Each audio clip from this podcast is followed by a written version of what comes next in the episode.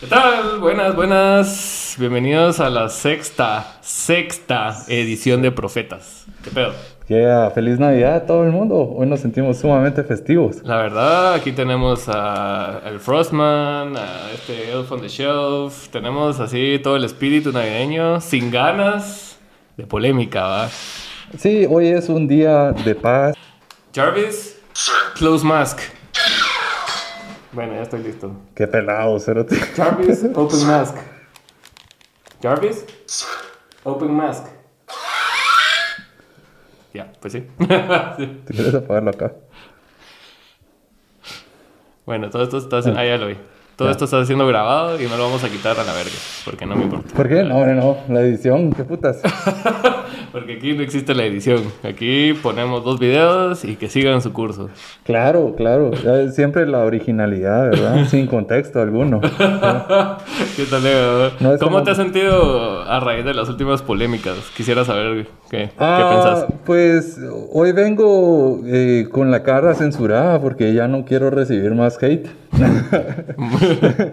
no, no, no. Este, yo creo que la gente no entiende de que esto es entretenimiento, esto es un podcast, claro. ¿ya? no son las noticias y no te vas a morir por una opinión controversial. Ah, él no es Luis Pellecer. Ah, Oh, wow, Luis Pellecer, wow. es, es un gran, es de gran estima esta mierda. sí, cabal, este no es noticiete. Ajá, bueno, Ah, estas no son sus noticias, tranquilos. exíjanle mucha. más a Noticiete. Claro, sí. Que no, a nosotros. No a ¿no? nosotros, mucha, tranquilos.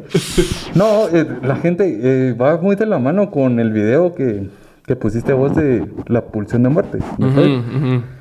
La verdad es que sumamente interesante porque tiene mucho sentido. Tiene mucho sentido de que la sociedad actual, en todo este caos, esté así, vamos. Sí, tenemos la necesidad de destruir, ¿va? O sea, y, y es mucho más fácil hacer verga a alguien que venir vos y grabarte a vos mismo buscando información, incluso haciendo Claro. algo, pues, ¿va? Así, más No, allá que sí. quejarte. O emitir una opinión que solo no es de la mayoría, vamos. Exacto. Y, y es lo que estamos tratando de hacer acá, como que representar todos los lados de las opiniones de Guatemala, porque no solo son las opiniones de tu gente cercana, ¿va? las que valen, sino de, de- de todos. Y aquí hay controversia en todos lados. Entonces, eh, era- es importante hacer esa exposición de, de- de ese contraste de opiniones. Lo curioso es de quién, quién es mayoría y quién es minoría. ¿Será que alguien en una opinión minoritaria sabe que es una opinión minoritaria?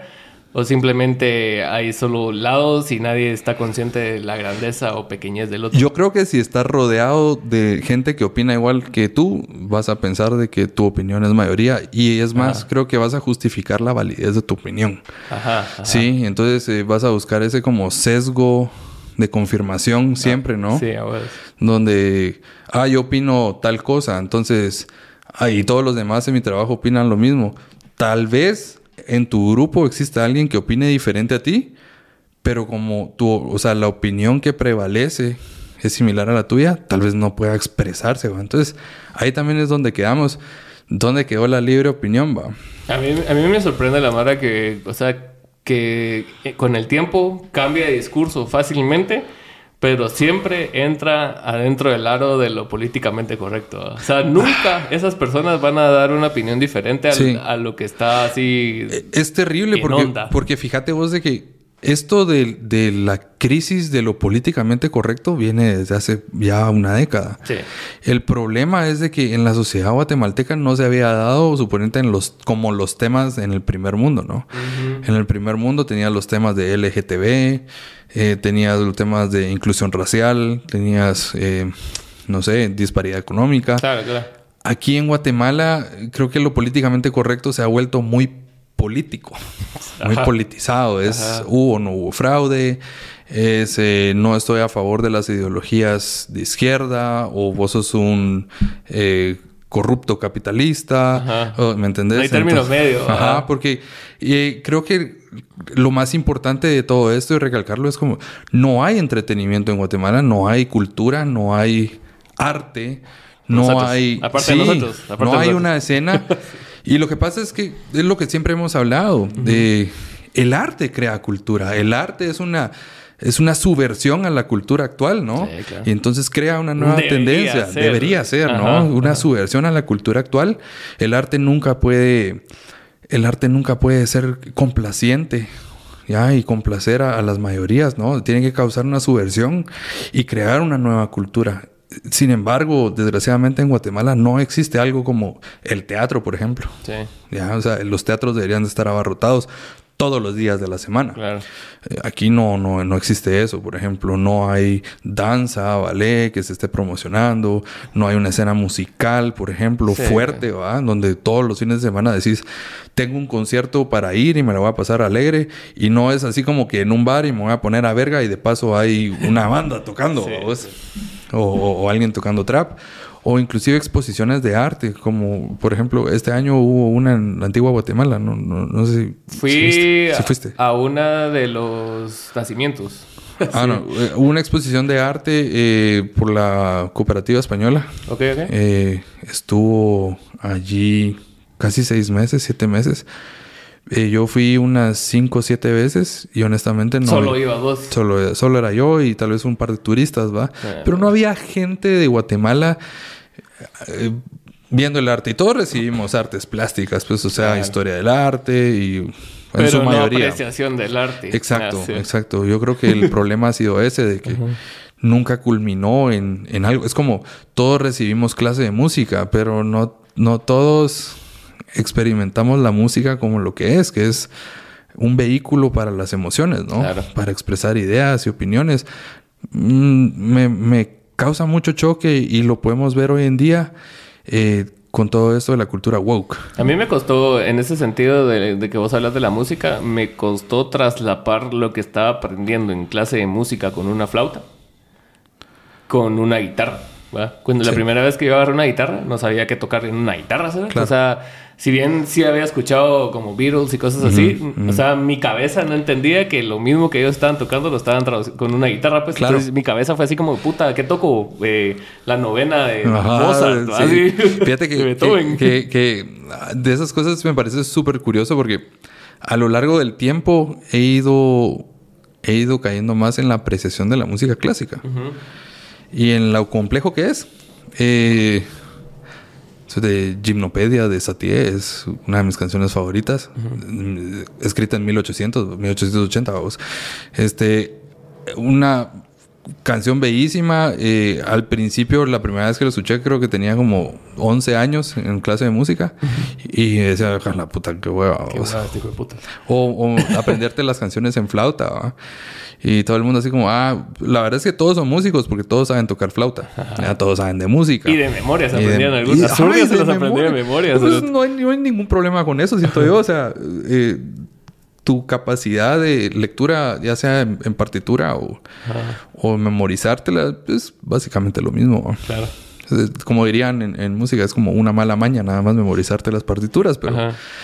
Eh, y todos somos músicos, sin embargo, no todos apreciamos la música, no todos apreciamos el arte por lo que es. Y eh, hoy en el día de Navidad y en vísperas de Año Nuevo y un nuevo ciclo de gobierno, pues la verdad es que esperamos realmente de que haya ese, ese aporte futuro hacia la cultura guatemalteca, que no sea una cultura de destrucción, que lo hemos vivido en carne propia. Y vos y yo lo hemos hablado aquí Sí. de que el, el brother, aquel albañil era o qué, trabajador sí, claro. que se mató sus José. 100 pesos que había generado ese día o esta semana en un paquetón de chelas. Sí, es, es triste, es que, Ajá. es que no es, no es justo, no es justo de que, de que realmente estemos, porque eso es lo que le impide a la gente poder salir adelante. Claro. Ya. Es esa mentalidad tan pobre, tan, tan, pero tan pobre, no pobre de dinero, sino pobre de riqueza, pobre de cultura. Si vos pudieras experimentar la belleza, por ejemplo, en algo tan, tan pequeño como, no sé, una bonita canción, ya, que te mueva, que, que- que te haga eh, fluir los sentimientos, si vos pudieras experimentar la belleza a través de una obra de arte o de, de una frase escénica o de una película. Eh, es- esos son, son cosas que inspiran al alma, a más, ¿no? Y entonces verías estas cosas como el alcohol, por ejemplo, y alcoholizarte y esa pérdida de tiempo como algo, algo muy sucio y algo muy, algo muy muy pobre mentalmente, ¿no? Porque no sé cuánto dejaste de tomar. Yo llevo sobrio dos años. Ah, dos años y, y, la verdad fue la mejor decisión que he tomado en mi vida. Una de... eh, yo ya no recuerdo, de hecho, esta semana estaba pensando, yo ya no recuerdo qué es amanecer de goma, por ejemplo. Y la verdad no lo extraño, porque sí me daba muy duro, ¿me entiendes?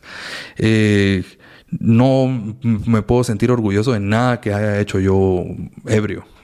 Nadie. O sea, yo creo que se vuelven historias como para flexear con tus cuates y es así como que te acuerdas del otro día que me puse una Pero pija. Quiero, ¿qué, qué? Pero después cuando lo miras así fuera de esa mentalidad de, borracho y fuera de todo y ya lo miras con perspectiva, lo miras así como que qué putas estaba haciendo Dios. O sea, ¿por qué estaba yo gastando esta cantidad de dinero en Qué cringe, Yo, o sea, recuerdo de que hubieron noches donde me harté tres mil pesos, pues.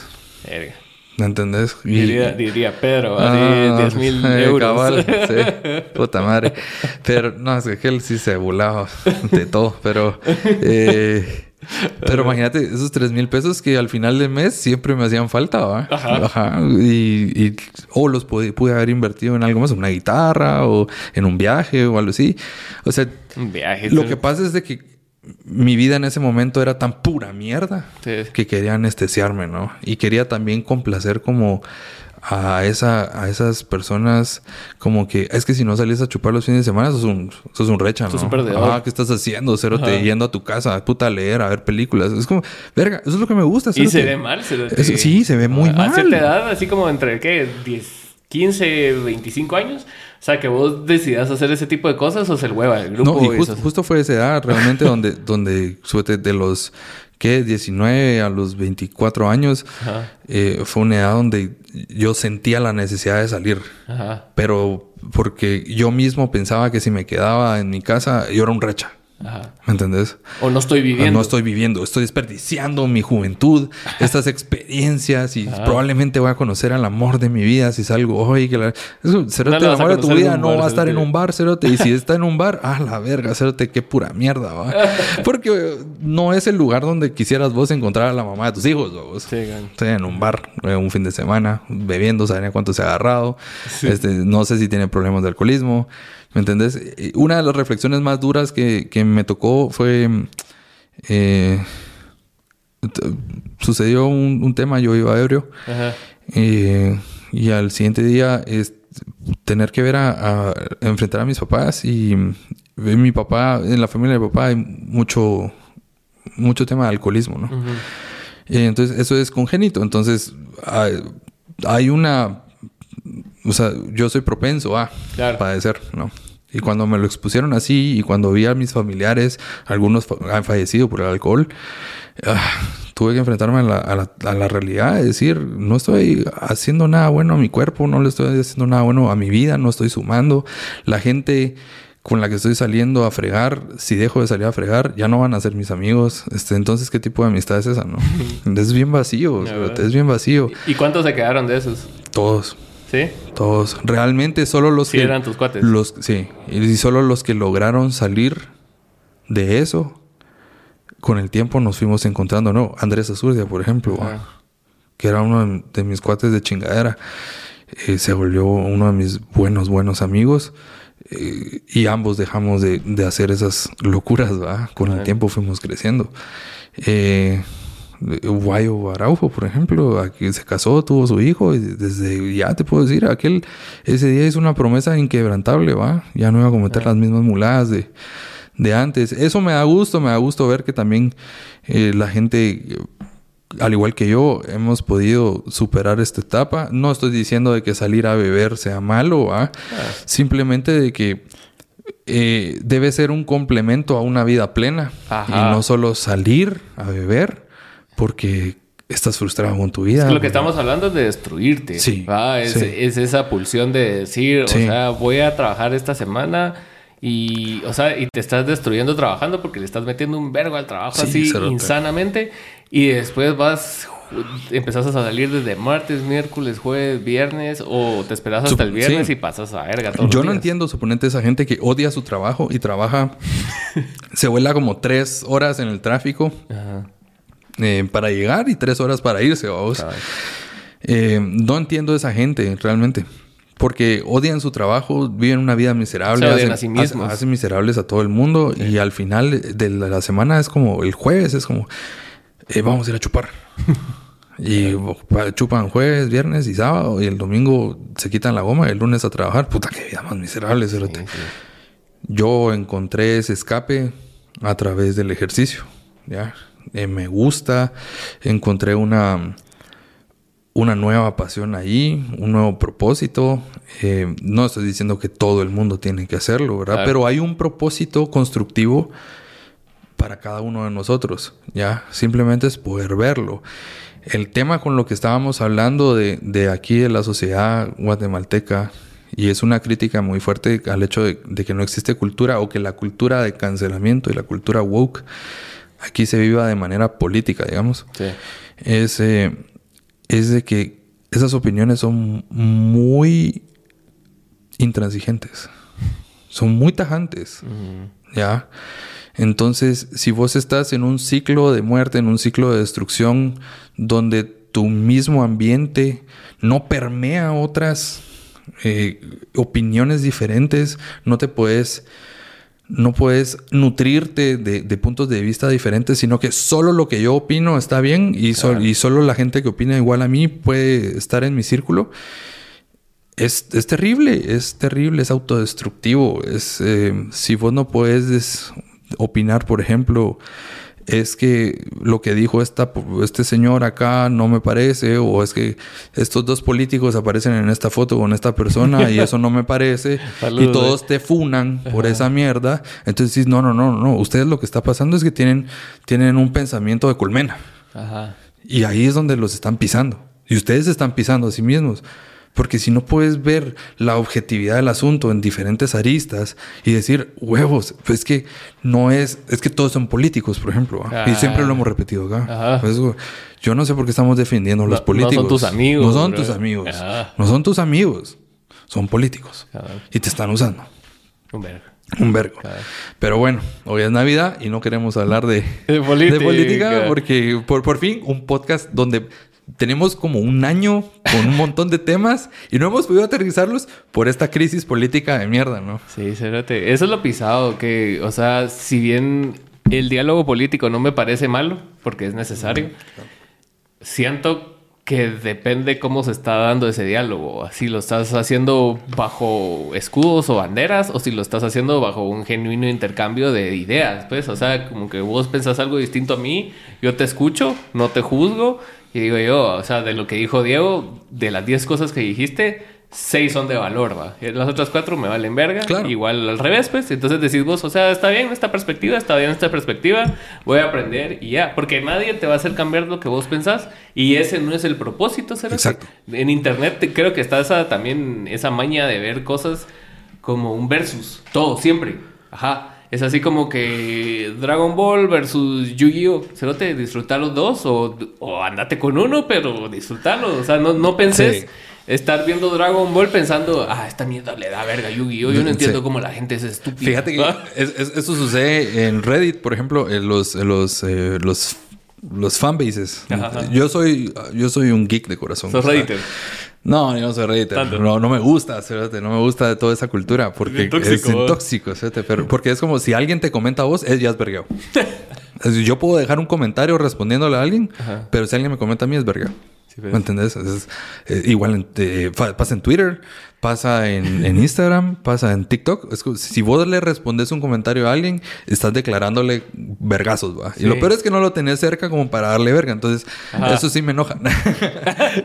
No soy partidario de la violencia, por cierto. Eh, pero, por ejemplo, yo, yo soy, yo soy un, un- un geek de corazón. ¿sí? Eh, Vos viste eh, mi casa, tengo 700 cómics, eh, la mayoría de 1980. A la eh, cómics muy valiosos, por ejemplo, y, y- y los he venido cuidando desde hace años y me ha costado esa colección por mucho tiempo. Eh, llega un momento donde como fanbase tenés que protestar cuando a, a- a los personajes que vos has querido y, tus, y, y lo que ahora es mi patrimonio, porque ya suma Ya es un, patrimonio. ya es un patrimonio, ya suma una, una suma considerable de dinero lo que yo he invertido en, y mi amor por, por los cómics, por ejemplo, Eh, superhéroes como Wolverine, eh, Venom, eh, Batman, eh, Marvel, que estábamos hablando, y luego vienen estas franquicias como Disney, que es una corporación de las más, de las más woke que existe, ¿va? Woke y nefasto. y nefasta. eh, eh, suerte de Star Wars, soy un gran fan. Yo recuerdo cuando en 1999 me llevaron a ver el episodio 1 al cine y ahí empezó mi amor por Star Wars. Mis- Disney provocó mis- que a mí me sí. dejara de gustar Star Wars. A mí ¿eh? también, a mí Ya no también. me gusta. Y esto es lo a eso quería llegar. es, es- eh, llega un momento que como fan, es cierto, las propiedades no son, no son mías. Ya, este, el- el Iron Man no es mío. Sí. Capitán América no es mío. Eh, pero como fan, yo le tengo cariño y respeto a lo que sí es de verdad el personaje. ¿Ya? A los orígenes del personaje, a los ideales del personaje, porque a la larga es eso. El universo que el crearon. universo que Ajá. crearon, pero a la larga es eso. Todos nos queremos ver reflejados en los valores de nuestros superhéroes favoritos o de nuestros personajes favoritos, ¿no? Claro. Luego viene Disney y desde años atrás, unos 3, 4 años atrás, eh, Endgame fue en 2018, si no estoy mal, cuando se termina la, la fase 3 de Marvel. Eh, Eh, Bob Iger, que es el, es el CEO de Disney, dice, no, tenemos que ser más inclusivo, o sea, más inclusivo todavía el tema, ¿no? Y entonces empieza a salir estas películas como Doctor Strange and the Multiverse of Madness, eh, que realmente es Mamá Strange cuidando a América Chávez, un personaje que la verdad es que cero relevancia en todos los cómics. Este, la introducción del personaje en el universo Marvel terrible y, y al final de la historia la idea es en- en- América, tú siempre has estado en lo correcto, tú eres perfecta, no debes cambiar, solo tienes que creer en ti misma. ¿Qué tipo de, o sea, no hay no hay un viaje del héroe, no hay un arquetipo del héroe, No ¿me? La lucha del héroe no existe. Ah, ¿Por qué Tony Stark, por ejemplo, era un personaje tan querido? Tony Stark batallaba con sus demonios. Este, Tony Stark era alcohólico, Tony Stark era mujeriego. Encima él era, él era uno de los mayores vendedores de armas del mundo y desarrolladores de armas del- del mundo, ¿no? Y luego llega un momento donde, donde se arrepiente de todo eso y aún luchando con sus fallas, decide emprender el viaje del héroe, ¿no? Claro. y pelear contra sí mismo y, y- y, pues sobreponerse a las adversidades y ser un superhéroe. Y un superhéroe no perfecto, ¿no? Pero, pero todos esos ideales eh, nos los han venido votando a través de, de- de lo que ahora es arte, es cine, ¿no? Por ejemplo, eh, no sé si viste los Marvel. No. Bueno, los Marvel... la Creo que no he visto ninguna de Marvel completa desde Endgame. Tal vez Doctor Strange. Hiciste bien, el verdad. Guardians of the Galaxy. Tres, muy buena, por Ajá, cierto. y, Muy buena. y ahí paramos de contar. Muy buena. Y realmente eh, James Gunn y, y Chris Pratt fueron los que defendieron la franquicia en esa tercera entrega. Eh, Es que está. es- Porque es- nos- ese sentimiento de ser inclusivo solo por ser inclusivo exacto. es extraño. Eso no es Ajá. inclusivo. Eso no es inclusión. Eso no es inclu- Es como si tenés que llenar una cuota Ajá. por... Tenemos que tener un personaje de color y un personaje LGTB. Y tenemos que tener menos personajes blancos. Y tenemos que tener... Ok, sí, pero por ejemplo, Superman es blanco. ¿Qué vas a hacer? ¿Lo vas a volver negro? Ya lo hicieron en los cómics y fracasó. Ajá. ¿Ya? Captain Marvel era uno de los mejores personajes de, de, de los, de los, eh, de los cómics de Marvel, Ajá. por ejemplo. En 1990 deciden hacer Captain Marvel. Lo hicieron mujer. Ajá. El cómic ha fracasado terriblemente durante toda la década de los do- 90 y los- el 2000. No fue bien recepcionado. Y aún así lo han tratado de meter y lo han tratado de incluir, ¿me entiendes? Forzosamente. Eh, no sé si viste, por ejemplo, eh, eh, Hawkeye. Ahora Hawkeye es... eh, Kate Bishop es la nueva Hawkeye, es una niña, ¿sí? Eh, Miss Marvel, ahora va a ser Captain Marvel, es una niña. Este, y ahora todo el mundo parece ser mujeres. Y, y lo que pasa es que no son ni siquiera personajes agradables. Son solo personajes que son mujeres, pero no por ser mujeres los hacen más agradables. Por Es como que ejemplo. querrás hacer a Barbie hombre. Exacto. Ajá. Solo, Pero no hagas a- no, no haces a Barbie más interesante por ser hombre, ¿me entendés? Ajá. Si, Barbie, Ajá, ajá. si Barbie fuera hombre, por ejemplo, eh, pongámonos este, este escenario porque es, es muy buen ejemplo, porque Barbie fue una de las mejores películas taquilleras Sí. de este año. Y Creo que fue, fue la, más, la película más taquillera de este año. Y fue buena película. Y muy buena película. Yo definitivamente no era el, el objetivo, el mercado objetivo. Yo no era el mercado objetivo realmente de la película. Sin embargo, a pesar de verla, dije, la verdad es que está muy bien hecha. Sí. Sí, o sea, eh, puedo ver los, los undertones feministas, y todo, Ujú. pero está muy bien hecha. ¿Qué pasa si Barbie es mujer? Si Barbie es mujer y la historia fuera interesante es, ok, Barbie un día... Si es hombre. Ya, si Barbie es hombre. Sí. eh, sí, ok, Barbie un día amanece y descubre que es hombre. Ujú. Pongámosle un poquito de creatividad al tema. Entonces Barbie es hombre, eh, Barbie tiene que lidiar en un mundo siendo hombre. Tiene que lidiar en un mundo donde realmente su valía ya no es por su belleza, sino por su capacidad de afrontar y resolver problemas. Ujú. O sea, generar que eh, va a tener que lamer un montón de botas de gente que en la escala piramidal está mucho, muy por arriba de ella Claro. para poder hacerse un nombre. Eh, Barbie va a tener que trabajar eh, muchas más horas a la semana, ¿sí? sin, sin cobrar eh, tiempo extra. Eh, Barbie va a tener que hacer trabajos físicos más exigentes. ¿Sí? Entonces hacemos a Barbie un poco más interesante. Ujú. ¿sí? Porque entonces Barbie va a afrontar la vida como un hombre. Y no estoy diciendo que la vida de un hombre sea más fácil que una mujer. Simplemente tiene retos al igual que las, las Claro. Diferentes. Diferentes, Ajá. ¿ya? Va. Entonces, eh, una nueva idea. ¿Qué pasa si Barbie es hombre y le gusta el maquillaje, y le gusta la moda, y le gusta la estética? No, entonces Mm. ahora es más interesante. Pero ¿qué pasa si te digo, ok, Barbie es Barbie, pero ahora es hombre y ya? Entonces Barbie hace lo que Barbie hace, solo que es hombre. Ajá. Entonces, no estás, no estás aportándole al Y personaje. yo siento que ese es el problema, Cal, que no le, no le dan la riqueza que el, que el personaje requiere. O sea, no lo toman como un reto de hacer una película, sino que de marcar un statement, como lo de la sirenita. ¿va? O sea, la sirenita hicieron exactamente la misma historia, solo le cambiaron de color a la sirenita. ¿va? Entonces, ¿cuál es el valor que, que- que le da ser negro o ser blanco? O sea, no es ninguno, no no es relevante a la historia el hecho, porque no es lo mismo ser una persona negra que ser una persona blanca. Sí. Y lo sabemos. ¿verdad? Entonces, ¿por qué me estás pintando la misma película, solo que con otro color de piel? Solo me estás vendiendo una idea que, o sea, que vos querés dar de A inclusión. mí lo que me molesta es, es lo siguiente. Ajá. Súbete, la, la sirenita es. Hans Christian Andersen es el, el autor de la sirenita. Ujú. Es holandés. Suena bien blanco. Súper blanco. ¿entendés? O sea, No, no conozco negros que se llamen Hans. a esa fecha, si había una persona negra, era un verbo. ¿No viste? A la verga, qué tal, Eh, que- que- que- o sea, históricamente hablando, en Holanda hubo un periodo donde solo existía una persona negra y eso está documentado. ¿No viste ese episodio de Atlanta de la última temporada donde los cerotes van caminando, Paperboy y, y- Donald Glover van caminando en en Ámsterdam, creo yo, y de la nada voltea a ver un niño y, te- y está blackfaced. Y los cerotes así, ¿qué putas es esta mierda? Y el otro le explica, no, es que es un personaje de aquí, que no sé qué, y ellos se quedan así como que, what the fuck, man. Total, Las sensibilidades norteamericanas han ido perdiéndose en todo el mundo, cerote, y no podés ver el mundo así.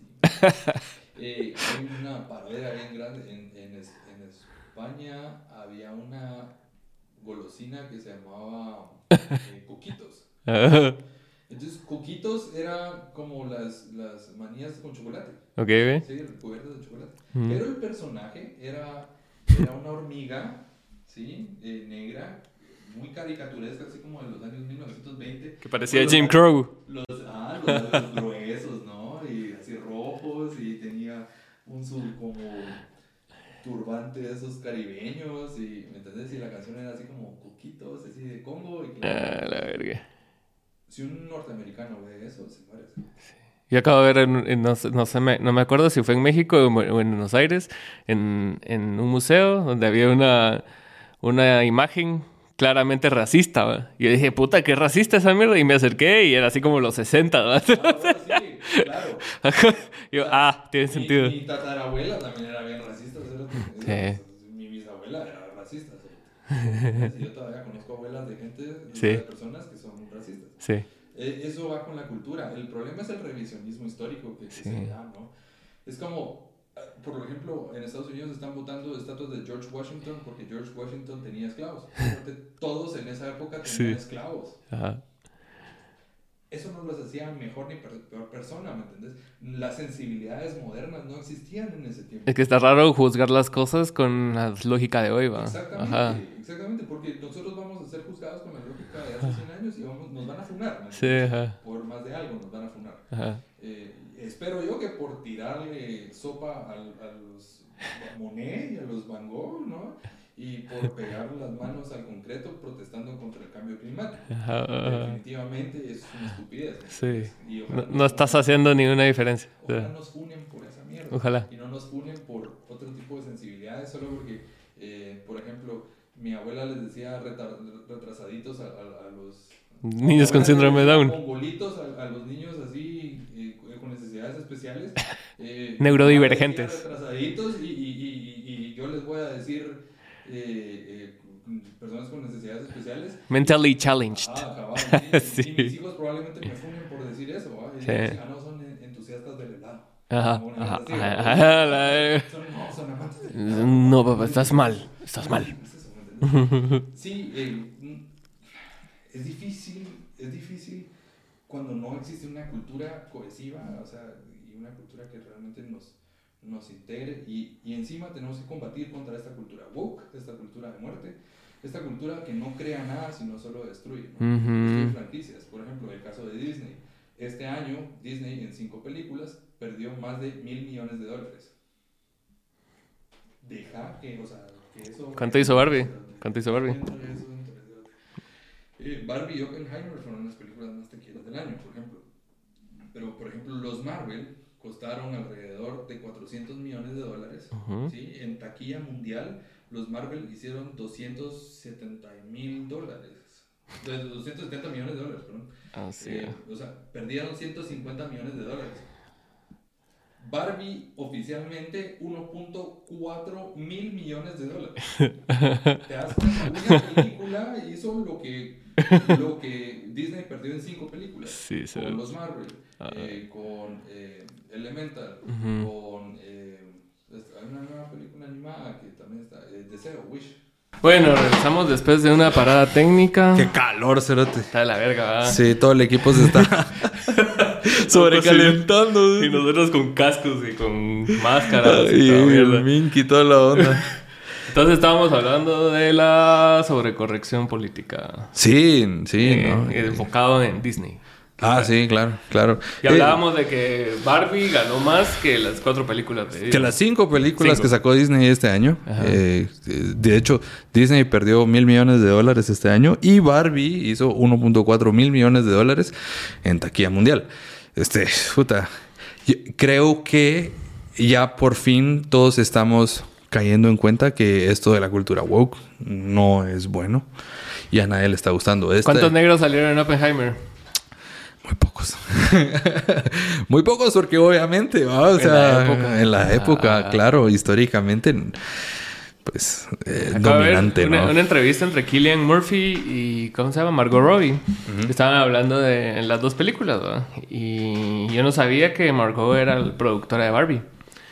Y, y mucho de lo que sucedió con la película fue gracias a ella. O sea, desde el cast de la directora, del Ryan Gosling, y, para que las cosas sucedieran fue mucho parte de Margot. Y como la intención de vender la película como algo que la película no era. Porque te acuerdas el primer Sí, trailer sí. o la primera foto que se filtró, Claro. eran ellos dos super canches y así toda la Mara, ah, la verga, qué Sí. mierda. O la Mara lo amó o la Mara lo odió. ¿verdad? Y al final... Polémica. Ajá, y, y al final vos mirás la película y los primeros minutos de la película hasta el baile es una mierda que vos decís, a la verga, que entre a ver, va.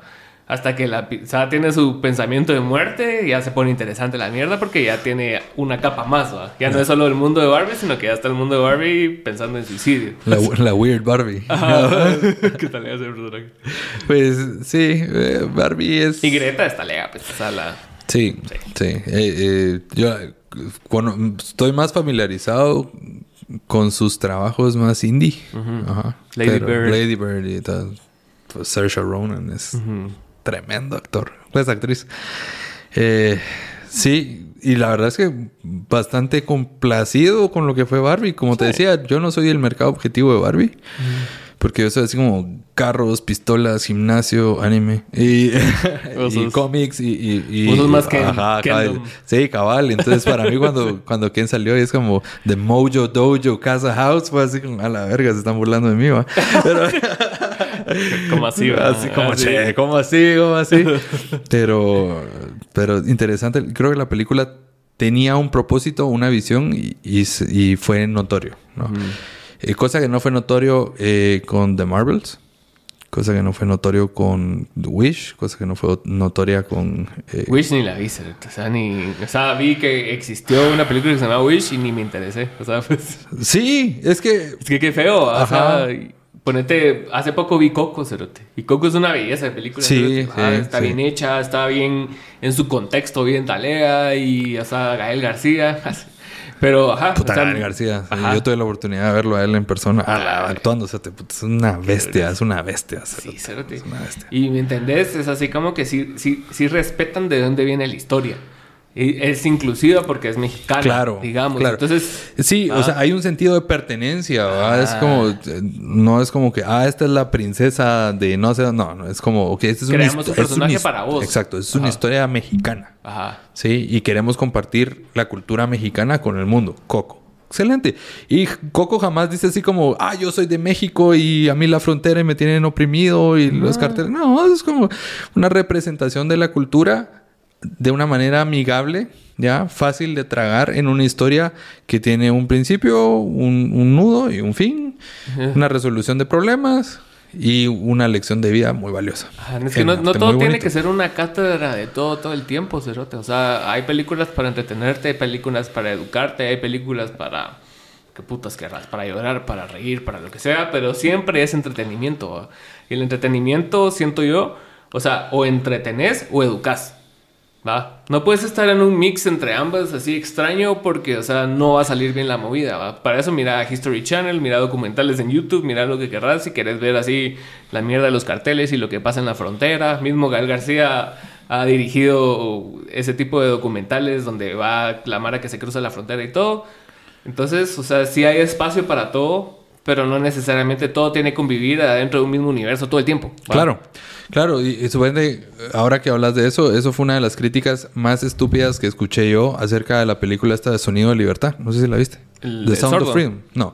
Ah, ya sí. Sound of Freedom de la historia Que de... estaban ahí todos tomándose fotos con el imbécil ese, ¿cómo se llama? El, Ah, eh, eh, chico el- católico. El, que salió en Verástegui. las novelas, Verástegui. Verástegui.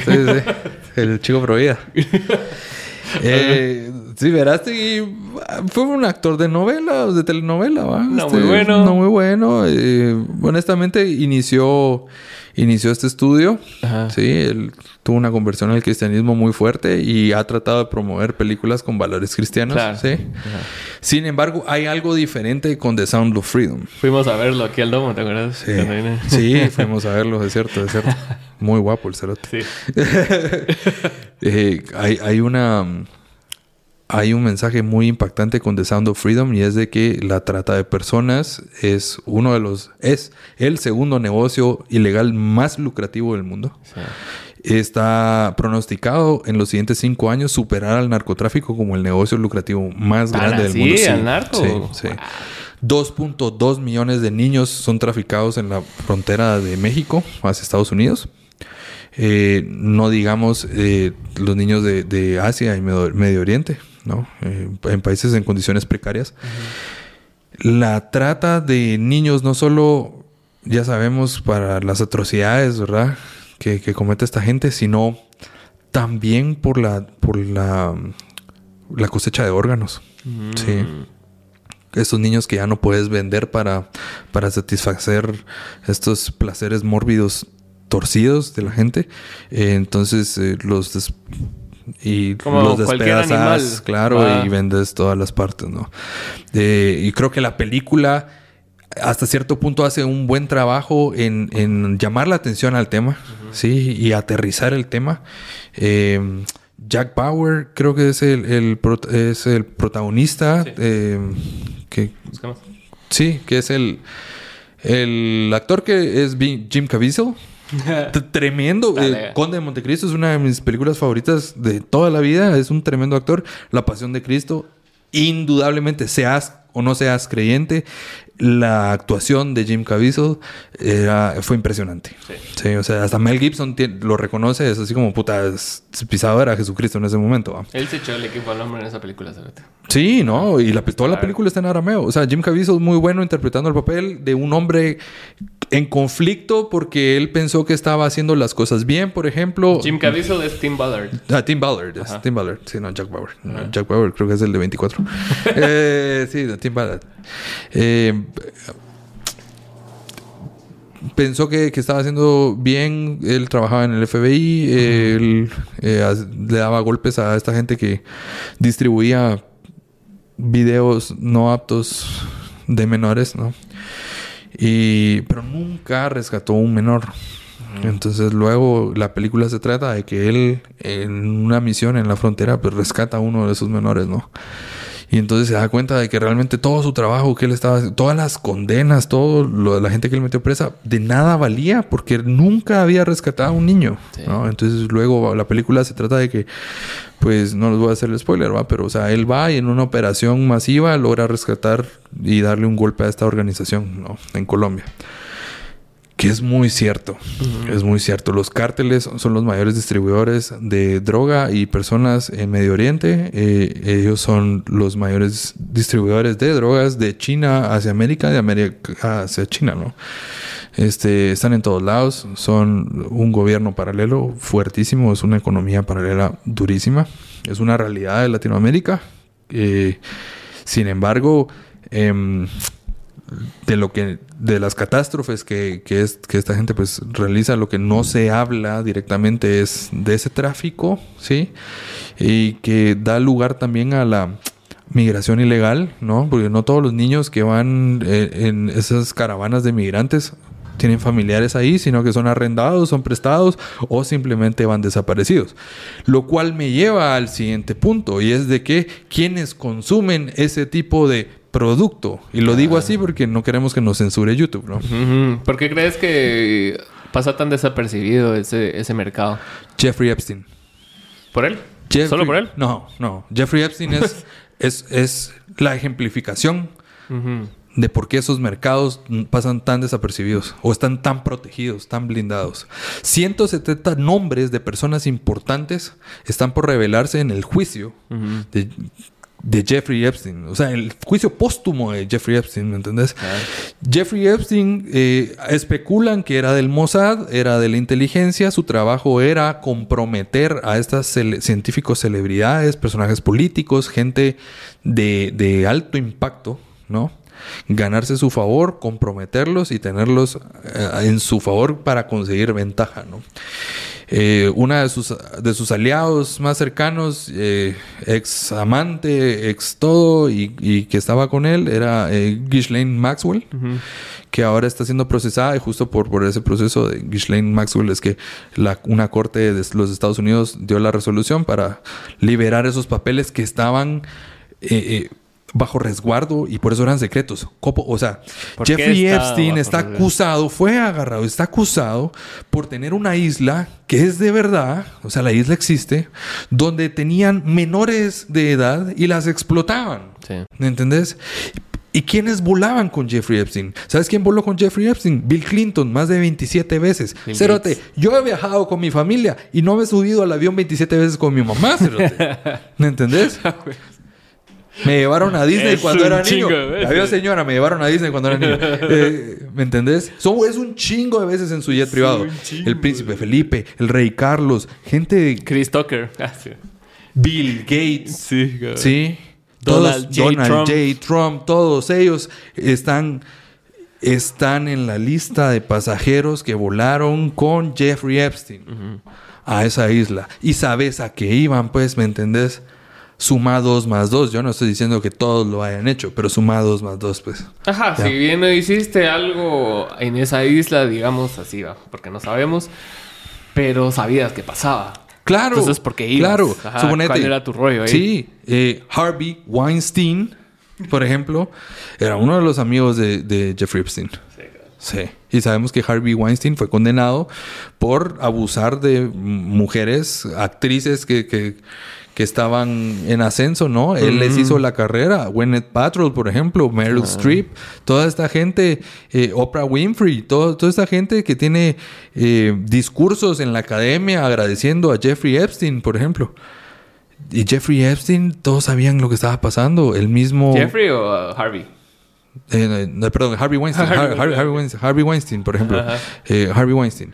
Eh, y, y toda la gente sabía qué, qué era lo que estaba pasando. Por Sí. ejemplo, Quentin Tarantino comenta de que, de que todos sabían que Harvey Weinstein tenía un cuarto atrás de su oficina. ¿Para qué? Ah, También hay, hay una serie que no pegó mucho, pero como que trata ese tema que se llama Hollywood, creo yo. Que era de Netflix, que salió como en pandemia. sa- sale este Jim Parsons. Y precisamente trata de los Hollywood de los años 50, años 60. Y donde la mar era así. Todos eran enclosetados, la mayoría. ¿va? Y era así como que, bueno, este chavo está chulo, lo quiero para tal papel, pero primero vamos al pues. cuartito. ¿va?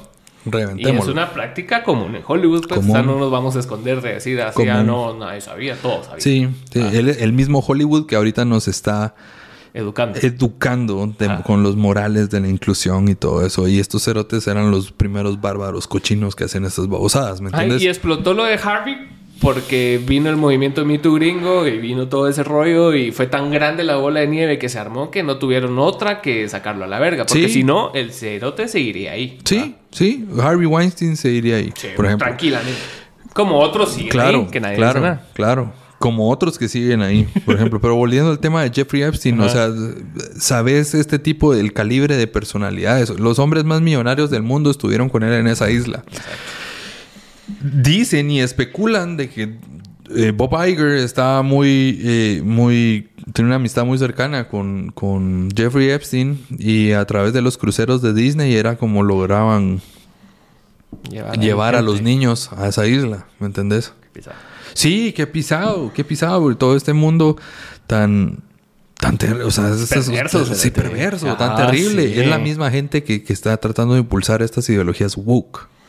Sí, es que es, bien complicado vos porque, o sea, eso, eso que estás hablando del crucero y lo que hemos visto de Bill Gates y todo el rollo. Hace poco estaba escuchando, no sé si fue en, en Joe Rogan o en algún lugar, donde estaban hablando de por qué tenía tanta cercanía Epstein con los científicos. ¿va? Y muchas veces no es tanto de que todos los científicos hayan sido pedófilos, ¿va? Sino que era como su medallita para, para más o menos verse como altruista y salvar así un poco de lo que él sabía que estaba haciendo. Claro, claro. O sea, Fondeando estudios, fondeando tal todo cosa. el mundo, todo el mundo lo sabía. Eh, Robert Kennedy lo dice, todo el mundo lo sabía. Si vos querías dinero para una causa, ibas con Jeffrey Epstein. Porque Jeffrey Epstein conocía a todos los que eran alguien en este mundo y te iban a donar un millón de dólares cada uno. ¿Me entiendes? Pero ¿por qué te iban a donar un millón de dólares a cada uno? Si solo es con Jeffrey Epstein.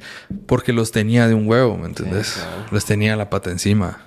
Jeffrey Epstein tenía en su sala un retrato de Bill Clinton Sí, sí. desnudo con una correa de perro. ¿Qué te dice eso? Bill Clinton. Y el otro que tiene vestido. Sabemos que Hillary Clinton es la figura más prominente y más importante del Partido Demócrata de Estados Unidos. Tener a su marido, un expresidente así, cerote, cerote. Estás hablando de que eso no es dinero, eso es poder. Exacto. Eso es poder. Ajá, así dice, ¿cómo se llama este? Cerote que, el- que hablamos, el de House of Cards. Ah, eh, Kevin Spacey. Kevin Spacey, sí. Ah, en el primer capítulo de House of Cards dice eso. O Sí, sea, sí. el poder es aquel edificio viejo que lleva ahí 300 años y nadie lo va a mover nunca. Y el dinero es el carro nuevo que está ahí, Sí. que es- en dos años ya es viejo. Sí, Entonces, ah, sí, claro. ¿Qué quiere ser el edificio viejo o el carro nuevo? Eh, Es, es eh, eh, lástima. Qué bueno porque, o sea, Kevin Spacey estaba haciendo cosas que no eran correctas. Claro. Qué mal porque puta no se pudo haber esperado un año para denunciarlo, cerote. Yo quería ver cómo terminaba House of Cards, ¿me Ah. Pero bueno, está bien. También lo volvieron así Es medio woke, así tratando de salvarse, así como que, ah, la presidenta y todo. Sí, sí, no, tu y madre, cayó. tu madre, Cayó. no. Por ejemplo, eh, de las tragedias más grandes, top 10 de las tragedias más grandes a, a las franquicias más queridas del mundo, eh, Disney compró Lucasfilm. Eh, Disney es ahora dueño de Star Wars. Yo le digo Disney Star Wars y Disney Marvel para diferenciarlo de lo que era realmente Marvel y Lucasfilm. Eh, por ejemplo, todas las series que sacaron en Disney Plus ahorita con el peor ranking que existe. Eh, Ahsoka, sumamente innecesario. Eh, algunos les gustó, otros como yo, no, porque realmente eh, se pasaron todo, todo el lore por el culo. Por ejemplo, Amazon Prime, eh, Amazon compró los derechos de los apéndices del Señor de los Anillos. Yo soy un gran fanático de J.R.R. Tolkien y, el Señor de, los Anillos. Las películas, Excelente. son una joya. Pero ¿por qué son una joya? Las películas de Peter Jackson, ¿por qué son una joya? ¿Y por qué, por ejemplo, The Rings of Power, que es la precuela de la precuela, digamos, que, hizo Amazon, que costó... O sea, que esto es antes del Hobbit, digamos. Ah. Un mil millones de dólares. ¿Sí? Toda la serie. Estás hablando que cada episodio valía lo que valía una película. Y la serie fue tan pura mierda. ¿Me entendés? Porque tomaron... Mira, pues, Tolkien dedicó toda su vida... Un católico devoto, por cierto. Tolkien dedicó toda su vida a esa obra. Creó un lenguaje para cada una de las especies. Tiene un lore increíble, vos. O sea, de dónde vienen las razas, por qué son así, quiénes son los personajes principales, por qué se distribuye así, este, en cuántas eh, edades está dividido el, universo de, de, Tolkien, por ejemplo. Y venís y te lo pasas por el culo y le metes Y necesitamos una, un personaje femenino fuerte, que le valga verga todo, que sea mejor que todos y que nunca cambie porque es perfecta. Solo tiene que creer en sí misma. Come mierda, Cerote. O sea, eso no es un personaje que te identifiques. No es tridimensional, Cerote. No, no es, tridimensional. Es súper plano, es terrible. La actuación es terrible, todo, o sea, todo en esa serie es terrible. La serie costó mil millones de dólares. Uno de los mejores capítulos que tenía aquí es con un guionista que trabajó en Amazon Prime en un tiempo. El Ángel Pariente se llama, que es como conocido absurdo, una cosa así. Ah, el que es el escritor del Cid. Ajá. Sí, Cerote, sí. Esa serie muy buena. Ese Cerote cabal me dijo que en Amazon pasa el fenómeno de que, o sea, que casi que todo lo hacen como que muy no la carrera, pero como que ya tienen como sus mecanismos para prescindir un poco de los escritores. No, no sé si todas, pero ponete, ingresan en una base de datos como que qué temas tiene que tocar cada script. ¿Va? Así ponete inclusión, mujer fuerte, bla, bla, bla, bla, bla, bla, bla. Y como que basado en ese machote, como que desarrollan mucho de las de los personajes o ideas. Sí, se puede llamar eso desarrollo de personaje. Eso no es un desarrollo de personaje. Y el problema es de que, por ejemplo... Quieres quedar bien con todo y quedas bien con nadie. Sí. No, y lo hemos visto. A lo que iba con la pérdida de Disney de todo este dinero. Es que Disney quiere complacer a esta audiencia. A esta audiencia woke. Son, poquitos, por cierto. Esta audiencia progre. Pero esta audiencia progre no está yendo al cine a apoyar. ¿Quiénes están yendo a apoyar? Los que fueron a ver Barbie. Los que fueron a ver Oppenheimer, los que querían ir a que les contaran una buena historia. Es que ese es el escapismo, ¿me entendés? Vuelvo a la pregunta, ¿por qué las películas, la primera trilogía de Peter Jackson, del Señor de los Anillos, sigue siendo hoy por hoy una joya? Es, que la seguís, la seguís, viendo y es una joya, ¿me entendés? Y, es, y no es una copia fiel paso por paso del libro. Porque hay líneas que otro personaje lo dice porque la escena sí lo necesita, ¿me entendés? Y suponete, hay críticas, por ejemplo, a la actuación de Orlando Bloom y, que el personaje es muy, muy stiff, muy. y no nada que ver con el libro. Que, pero mira, tiene sinergia. La película tiene un objetivo. La película se ve que hay un amor al, y un respeto a la, a la fuente. Exacto. Sí. Es, ese eso se perdió. Los valores de hoy en día no nos lo permiten, no nos permiten reconocer de que algo que ha estado en pie por muchísimos siglos sea bueno. Ya, porque nosotros ahora somos mejores, porque hoy en día esos ideales, esos valores, esos estándares ya no existen. Esa es la cultura de destrucción que estábamos hablando al inicio. Porque ya no, ya no existe el superhéroe Ya no existe el- la travesía del héroe, ese arquetipo de hombre que, que sufre en el mundo, que se sobrepone a las adversidades, que se da cuenta que él en este momento no es suficiente, pero tiene potencial para ser alguien más. Y emprende ese viaje y culmina el viaje sobreponiéndose a todo esto y dándose cuenta de que del otro lado de la historia hay una versión mejor que él. Y sí, de yo, él. yo siento que nace desde un sentimiento genuino. O sea, toda esta cultura woke que estamos hablando, creo que en su origen tal vez era un sentimiento genuino de verse incluidos y verse representados, ¿va? Y siento que eso tiene mucho valor, ¿va? En el sentido de que, o sea, está bien, yo no voy a hacer, yo no voy a verme nunca como Brad Pitt, pero puedo valorar lo que yo tengo ahorita y ser mejor con lo que yo tengo ahorita. Pero se ha ido desvirtuando a raíz de que también han venido muchos actores externos a tratar de agarrar su pedazo. Entonces viene así BMW y trata de, de ponerse el arco iris en junio. Y viene McDonald's y viene todos. Entonces ya cuando entra- entran intereses corporativos, ya cuando las mismas asociaciones que buscaban el bienestar de, su- de sus representados ya empiezan a ver también mucho dinero, como pasa con eh, Black Lives Matter y todos esos movimientos, que si bien empiezan como algo genuino y algo que busca algo, un cambio, se desvirtúa porque ya ven que hay ingresos en eso, entonces viven en conflicto. Claro, sí. Ah. El dinero es uno de los mayores. Ajá, entonces Corruptores, si estás recibiendo dinero de algo, ¿por qué quieres que se acabe, o sea, el problema? Es el mismo problema, súbete, con, las, con el tema de las ONGs. Alguien, Ajá. alguien estaba diciendo eso. Es como, las ONGs no pueden hacer su trabajo bien, porque si no se quedan sin trabajo. Exacto. Ajá. Un Entonces... doctor no te puede curar Sí, el cáncer, ¿verdad? Claro. Porque va. y No, y, ¿dónde está el negocio? ah, acaban de, de- Vi dos artículos bien interesantes este año. Uno, energía renovable gratuita. Sí. Dale. Cero te lo van a matar, seguro. O sea, lo van a desaparecer porque a huevos van los hidrocarburos. Eh, o saber ni qué otra cosa más. Ajá. Y segundo, eh, eh, vi que alguien descubrió eh, algo, alguien, hubo un descubrimiento importante en el tema del cáncer. Sí. Se te lo van a matar. O sea, porque la industria de, de los fármacos para curar el, para tratar el cáncer, porque no es curarlo, ¿va? es tratar el Ajá, cáncer. sí. Es, eh, es una industria millonaria, multimillonaria. Es como, por ejemplo, sin ofender, pero hay que hablar la realidad. Eh, lo- de. Cada vez que alguien las- dice sin ofender. Sí, no, eh, discúlpenme, va, pero es que es una realidad, es un dato real. Es lo que representa económicamente un niño trans. Sí. Es un platal. Es una industria de 20 mil millones de dólares anuales.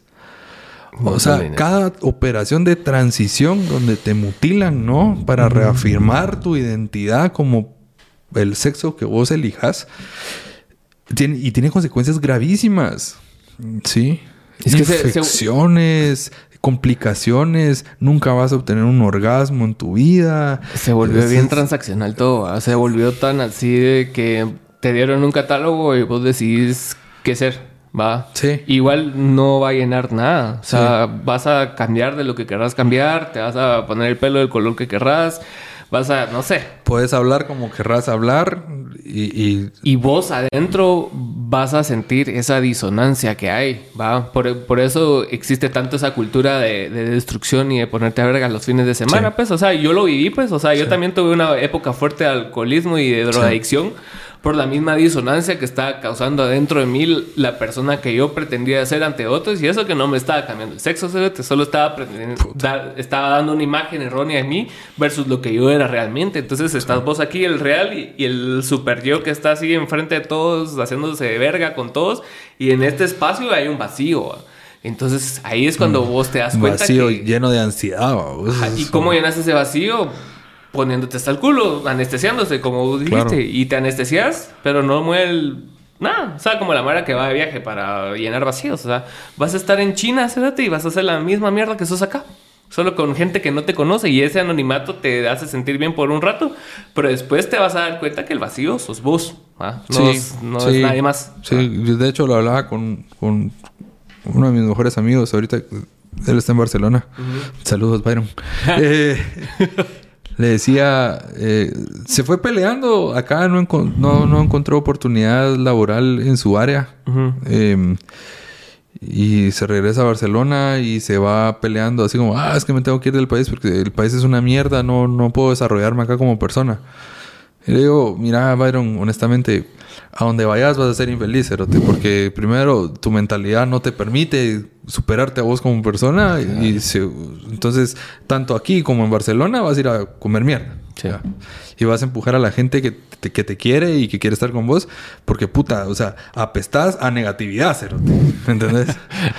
Es- Bien duro, ajá, Cerote. sí, es que a- solo así po- poder reaccionar. Da- da- démonos cuenta, como personas, como guatemaltecos, apestamos a negatividad. Tenemos que darle vuelta a esta mierda. Tenemos que darle vuelta a esta mierda. Se puede darle vuelta a esta mierda. O sea, no nos cuesta nada ser, ser buenos compatriotas, buenas personas. No necesitas mamarle la verga a nadie, cerote. Solo eh, eh, un poquito de empatía, un poquito de, de abrir un poco la mente, de, de escuchar si- sin pelear, vos. O sea, yo... Es aquello de que salís a la calle con ganas de verguear a alguien, cerote, y en el tráfico matarlo, ¿va? Sí. Es terrible, no podemos seguir viviendo así como país.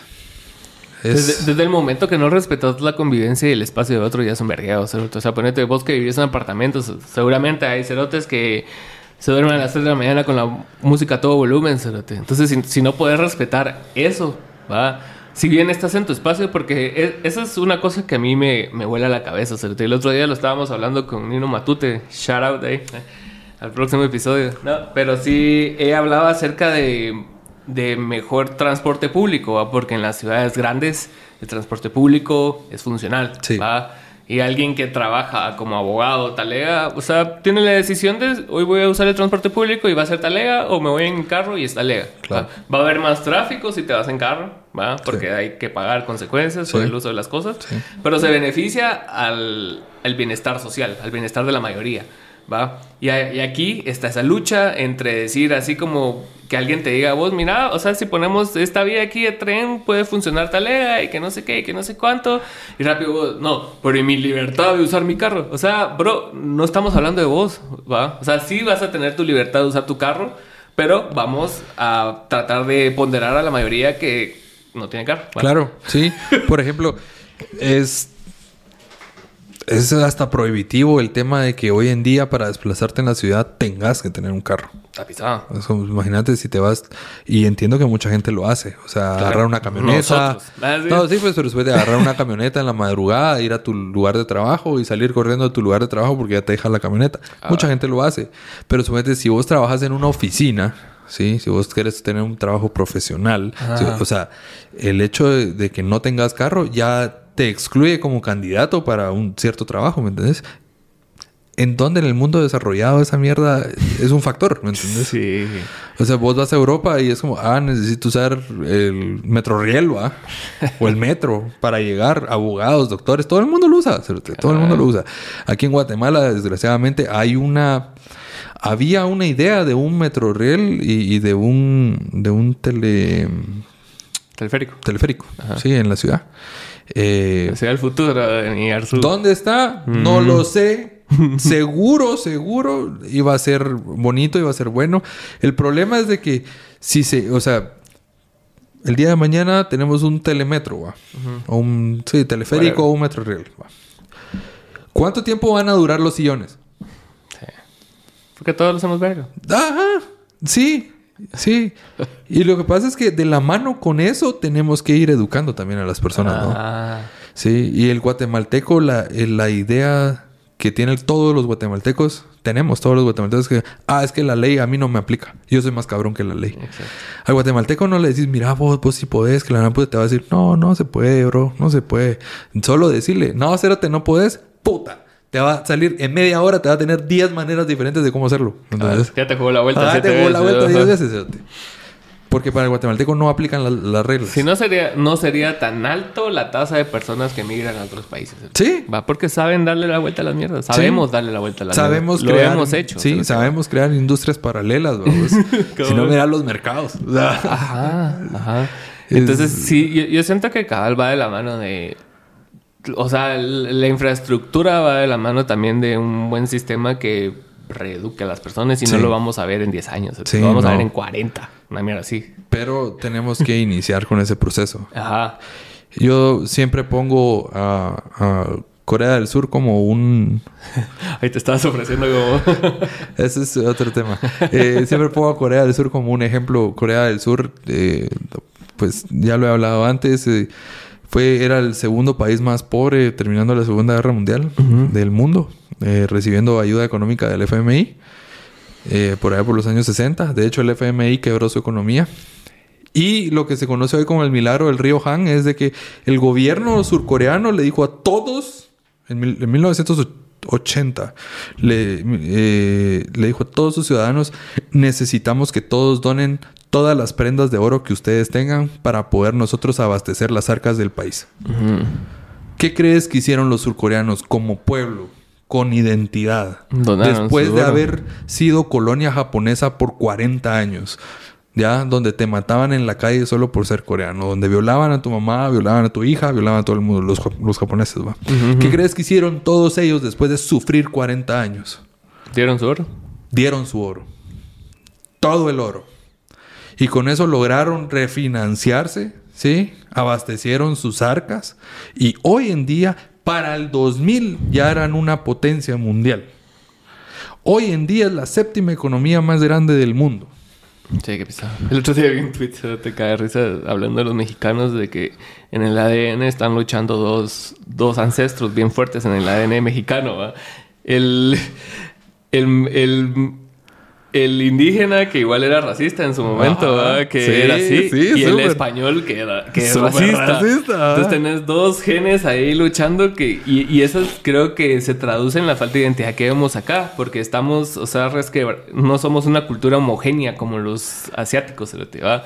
O por lo menos así los percibo yo, no sé si Sí, así sea. sí, ¿va? definitivamente, No somos tan homogéneos, claro. entonces estamos conviviendo así entre criollos, mestizos y, e indígenas. Entonces está así una mierda así que cada quien va a jalar por su lado, en, o sea, físicamente en la cultura y también en cada persona. Claro. porque vos no sabes identificarte más como... No, Ajá. sos ladino. Sos ladino. no- Agarrá un, un apellido de algún prócer de la independencia, Cerote. Y me pones uno de sus descendientes acá. Y digo, y yo, ajá, y yo- y yo te digo, ah, sí, pues. Ajá, sí. O sea, español, vamos. O sea, blanco, tez. Y realmente, y si lo pones a la par de un español cualquiera, mm, tampoco. No Pero ahí va, Ajá. ahí va. Yo no soy igual a él. Sí, no. Sin embargo, somos ladinos. Ajá. Puedes poner a, a alguien un par de tonos más a la izquierda en la escala, vamos. y igual soy ladino, ¿me entendés? Sí. Este, el problema es, es que vivimos en un conflicto que ya se acabó, Cerote, y solo lo seguimos manteniendo. Sí. Sí. Pero creo Porque que. beneficia a muchos actores Sí, todavía. creo que no hay, no hay mucha apertura de muchos bandos, ¿me entendés? Todos quieren mantener su identidad hereditaria cultural, ¿sí? Ok. ¿Y cómo se refleja eso en una identidad colectiva? Exacto. ¿Cómo se refleja eso en desarrollo exacto, colectivo? ah? Exacto. Eso es lo pisado. Exacto. Necesitas abrirte, ¿sí? A las, a las distintas culturas y hacer ese intercambio. Y eh, eh, definitivamente, inevitablemente, lo que va a pasar es que se va a empezar a permear esas diferencias culturales y vamos a tener que llegar a un punto medio donde desaparezcan nuestras identidades culturales y se cree una como, como, no- como país. ¿me Cabal, cabal. Sí. Es lo que no pero, se quiere. Pero si yo mantengo que en mi aldea de no sé dónde acá y entonces la ley, eh, la ley mía va, ya no la ley del país, es la que se ejerce acá, ah, puta, eh, estamos teniendo eh, serios problemas para encontrar una causa en común, ¿me entendés? Sí, eso es lo pisado. Y, Porque en y- algunos lugares se aplica la ley maya y no la ley de Guatemala. Siento que como, como ladinos estamos emitiendo una, una opinión bastante polémica, así. ¿va? Pero sí, sí es extraño que, o sea, que una autoridad electa, digamos, como Bernardo Arevalo, se tenga que juntar con autoridades de otro tipo. ¿va? Ancestrales. Ajá. Entonces, o sea, en- entiendo la representación la representatividad que ellos tienen y lo que representan para el país, Sí. pero a- hay que establecer quién, ¿Quién va a ser autoridad? autoridad general. ¿Quién ¿va? es la autoridad? O sea, cuando había rey sabías quién era el rey y no había pedo, va. No era así como ah, yo, yo fui rey hace 300 años, bro. O sea, ¿me entendés? Ajá, en Estados Unidos no, no hay duda de sí. quién es el presidente, te guste o no, va. Claro. Y en todos los países, va. Es así Claro. como ganó este hijo de puta, ganó Y este hijo de puta. gobernadores hay, pero Me parece, no me parece, pero va.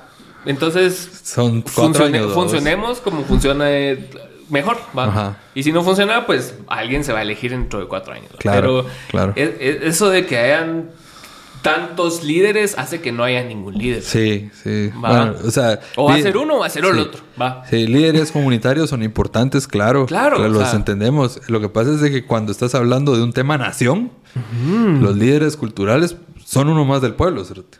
Sí. Sí. Eh. No pueden hablar por el pueblo. Es- eh, Porque hablar por el pueblo es solo el presidente. Si por eso lo elegimos. Sí, o sea, solo las personas que fueron electas democráticamente pueden hablar por el pueblo. Y aún así, lo del discurso que dan, Sí.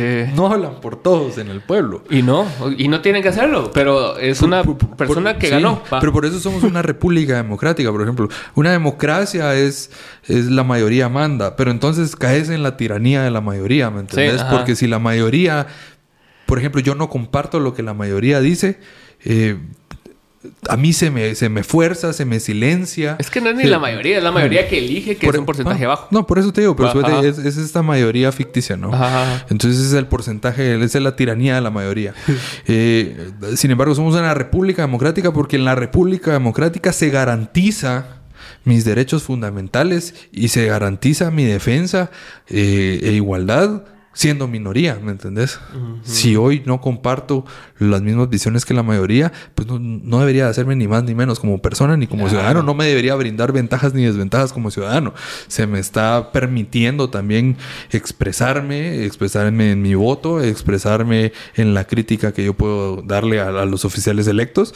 Eh, pero entendiendo realmente de que solo en estos momentos, por ejemplo, embajadores, presidentes, ministros, diputados pueden hablar como el pueblo de Guatemala. En cohesión. No el líder de no sé dónde, si se pronuncia, habla por mí. No, puta, yo no lo elegí. ¿Quién es ese cerote? Sí. Sí, está pisado. Está- en, en ese sentido también. Y ponete, yo tengo como una, no lucha, así, pero es así como una, por, por dar opiniones, usualmente te encuentras opiniones opuestas a la tuya y perfecto, ¿va? Sí. No me molesta en lo más mínimo. Pero yo veo en los gringos, sobre todo. Ponete, miras a Andrew Schultz, miras a Tim Dillon, miras a Joe Rogan, que son comediantes, o sea, para, o sea, tal vez solo Joe Rogan sea el líder de opinión de esos tres.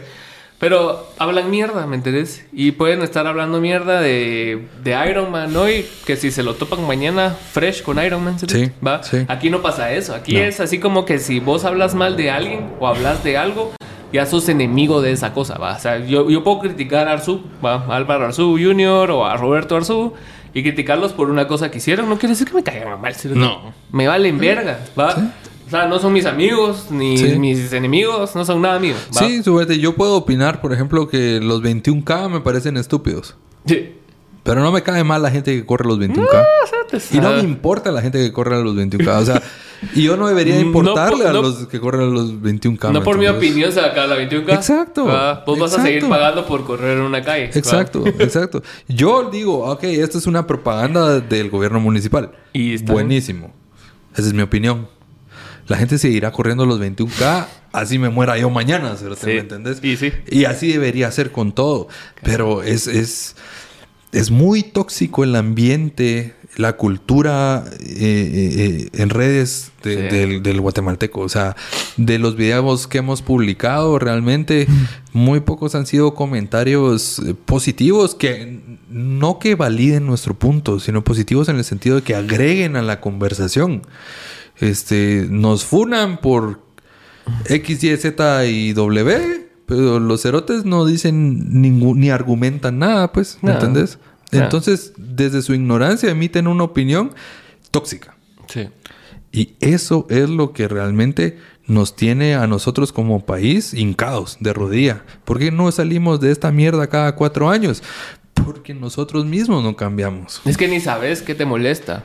Solo sabes que algo te molestó. Va, yo digo, ah, esta mierda, qué mierda, la tiro a la verga y que me enoje y le empiezo a insultar. Pero, ¿por qué me molesta? Sí. O sea, ¿cuál es el fondo de que algo tan... que no tendría que molestarme me molesta, va? Sí, no. De- Porque eh, la opinión de Diego Duque, que yo no conozco, me va a enojar y lo voy a insultar. Claro, Eh, exacto. Porque tu proceso lógico in- inicia por ahí. Es como yo me- sentirme mal, yo insultar. Ja, ja, ja, ya gané. Y también, o sea, si, si lo vemos en el macro de los videos, o sea, ponete un video de 10.000 vistas, tiene 600 likes y, y 100 comentarios. Sí, O es sea, una minoría vocal, claro, lo entendemos. eh, no- pero, pero la minoría vocal es vocal de manera negativa. Ajá. ajá. Eh, y eso es alarmante. Ah, eh, Si quisieras comentar en un video próximamente, ¿sí? Y te das cuenta que todos los comentarios son tirando mierda, ah, deberías de pausar y reflexionar y decir así como, puta, no, o sea, ¿qué estoy haciendo? Pues no voy a perder mi tiempo haciendo esto, pues. O no voy a contribuir con este aspecto que a mí me parece deplorable, porque la verdad es que yo no creo que a nadie le guste eh, entrar a, a- a Twitter o entrar a, a Instagram y ver tanta negatividad. O sea, si vivís de eso, brother, evalúa tu vida, pues. Puro Adrián Marcelo, que vive de la polémica. pero es un, o sea, pero ha hecho un mercado, ha hecho una industria con eso. vos. Sí, sí. Adrián Marcelo vive muy bien de su polémica. Sí, hay Mara que, o sea, que solo crea polémicas por crear polémicas y no genera nada de esa polémica. O Así sea, como solo- nosotros. Ajá. Pero eh, hay un crecimiento. Sí, sí, O no, sea, el- lo puedes ver claro. materializado en números. Claro, pero claro. vos no tenés un canal de YouTube, vos no tenés un podcast, vos no tenés nada y solo te gusta armar vergueo. Es porque hay que Sí. ver algo ahí. Sí, eh, hay, hay algo mal, hay algo mal con vos, o sea, definitivamente. Y no es Porque que- yo, yo edito los videos, incluso los tuyos, de una manera en que la gente se enganche. Y lo Sí. logro. Entonces, ¿qué dice eso de las personas? Claro. No, es, es un. Obviamente, suponete los, los videos con José, los, los otros, los de las elecciones y todo eso. O sea, el objetivo es crear ese diálogo. Sí, entonces amplificamos mucho las visiones que tenemos hasta cierto punto interpretando un personaje porque queremos que la gente pueda escuchar diferentes opiniones y puntos de vista y me pareció muy atinados porque había gente en el video con José había gente que, que le daba la razón a José sí y a otra gente que tiraba caca ¿va? pero por lo, por- pero por ejemplo habían personas que lograban identificarse con un punto del argumento sí y eso es importante. Porque si no puedes verte reflejado en el argumento, quiere decir que vos no estás en el diálogo. ¿Ya? Si vos solo te indignás, no porque estoy contradiciendo una de tus creencias, sino porque estoy diciendo algo que te suena mal, ¿sí? Es muy diferente. Sí. Es muy diferente realmente criticar o cuestionar tus principios, que debería de ser aceptado y bienvenido y razonado y luego respondido, ¿no? A solo enojarte porque leíste algo que en tu cabeza no, no computa. cerote. Ya es como, "Ah, él está diciendo que entonces esta persona es mala. Mm, mm, mm". No, ah, no. Sí, es poca la manera que, que viene y agarra el, el contenido y, y revisa los por qué te molesta. ¿va? Porque a mí, o sea, que a mí me guste la mayoría de episodios de Joe Rogan no quiere decir que yo piense igual que él. Claro. El otro día estaba escuchando el que grabó con The Rock y si bien me gustó como pieza de entretenimiento, hay muchas cosas redundantes que dice Joe Rogan en los más de 10 2000 episodios que lleva y que el cerote es un cerote americanísimo como cualquier gringo. ¿va? Y todo se basa en el orgullo de ser We American. ¿va? Ajá, yo quiero Sí. poder cazar y Sí. tener armas. Sí. bla, bla, bla. Está bien, o sea, ajá. pero ¿me entendés? O sea, no quiere decir que por ese lado que no me gusta o que no comparto porque no soy de ahí, me vale verga, o sea, tenemos un estereotipo diferente aquí Sí. de los americanos, Sí. que va. Eh, no quiere decir que yo vaya a pelearme con Joe Rogan y a comentarle cosas. O sea, si bien hay cosas que ha tenido desaciertos, ha tenido muchos aciertos. Y por los aciertos lo valoro. ¿Te imaginas?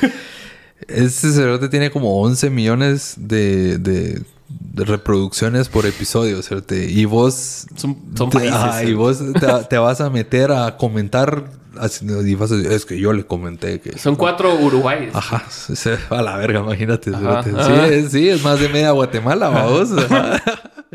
Por episodio escuchando. Es- En una plataforma. cero. en una plata, solo una, solo en Spotify, qué grueso. El otro día vi a este Johnny Harris hablar acerca de Joe Rogan. Y Johnny Harris solo hace documentales, o sea, o, o piezas de opinión acerca de cosas relevantes. Pues habla de conflictos geopolíticos y, y decidió dedicarle su tiempo a Joe Rogan, ¿va? Y si bien.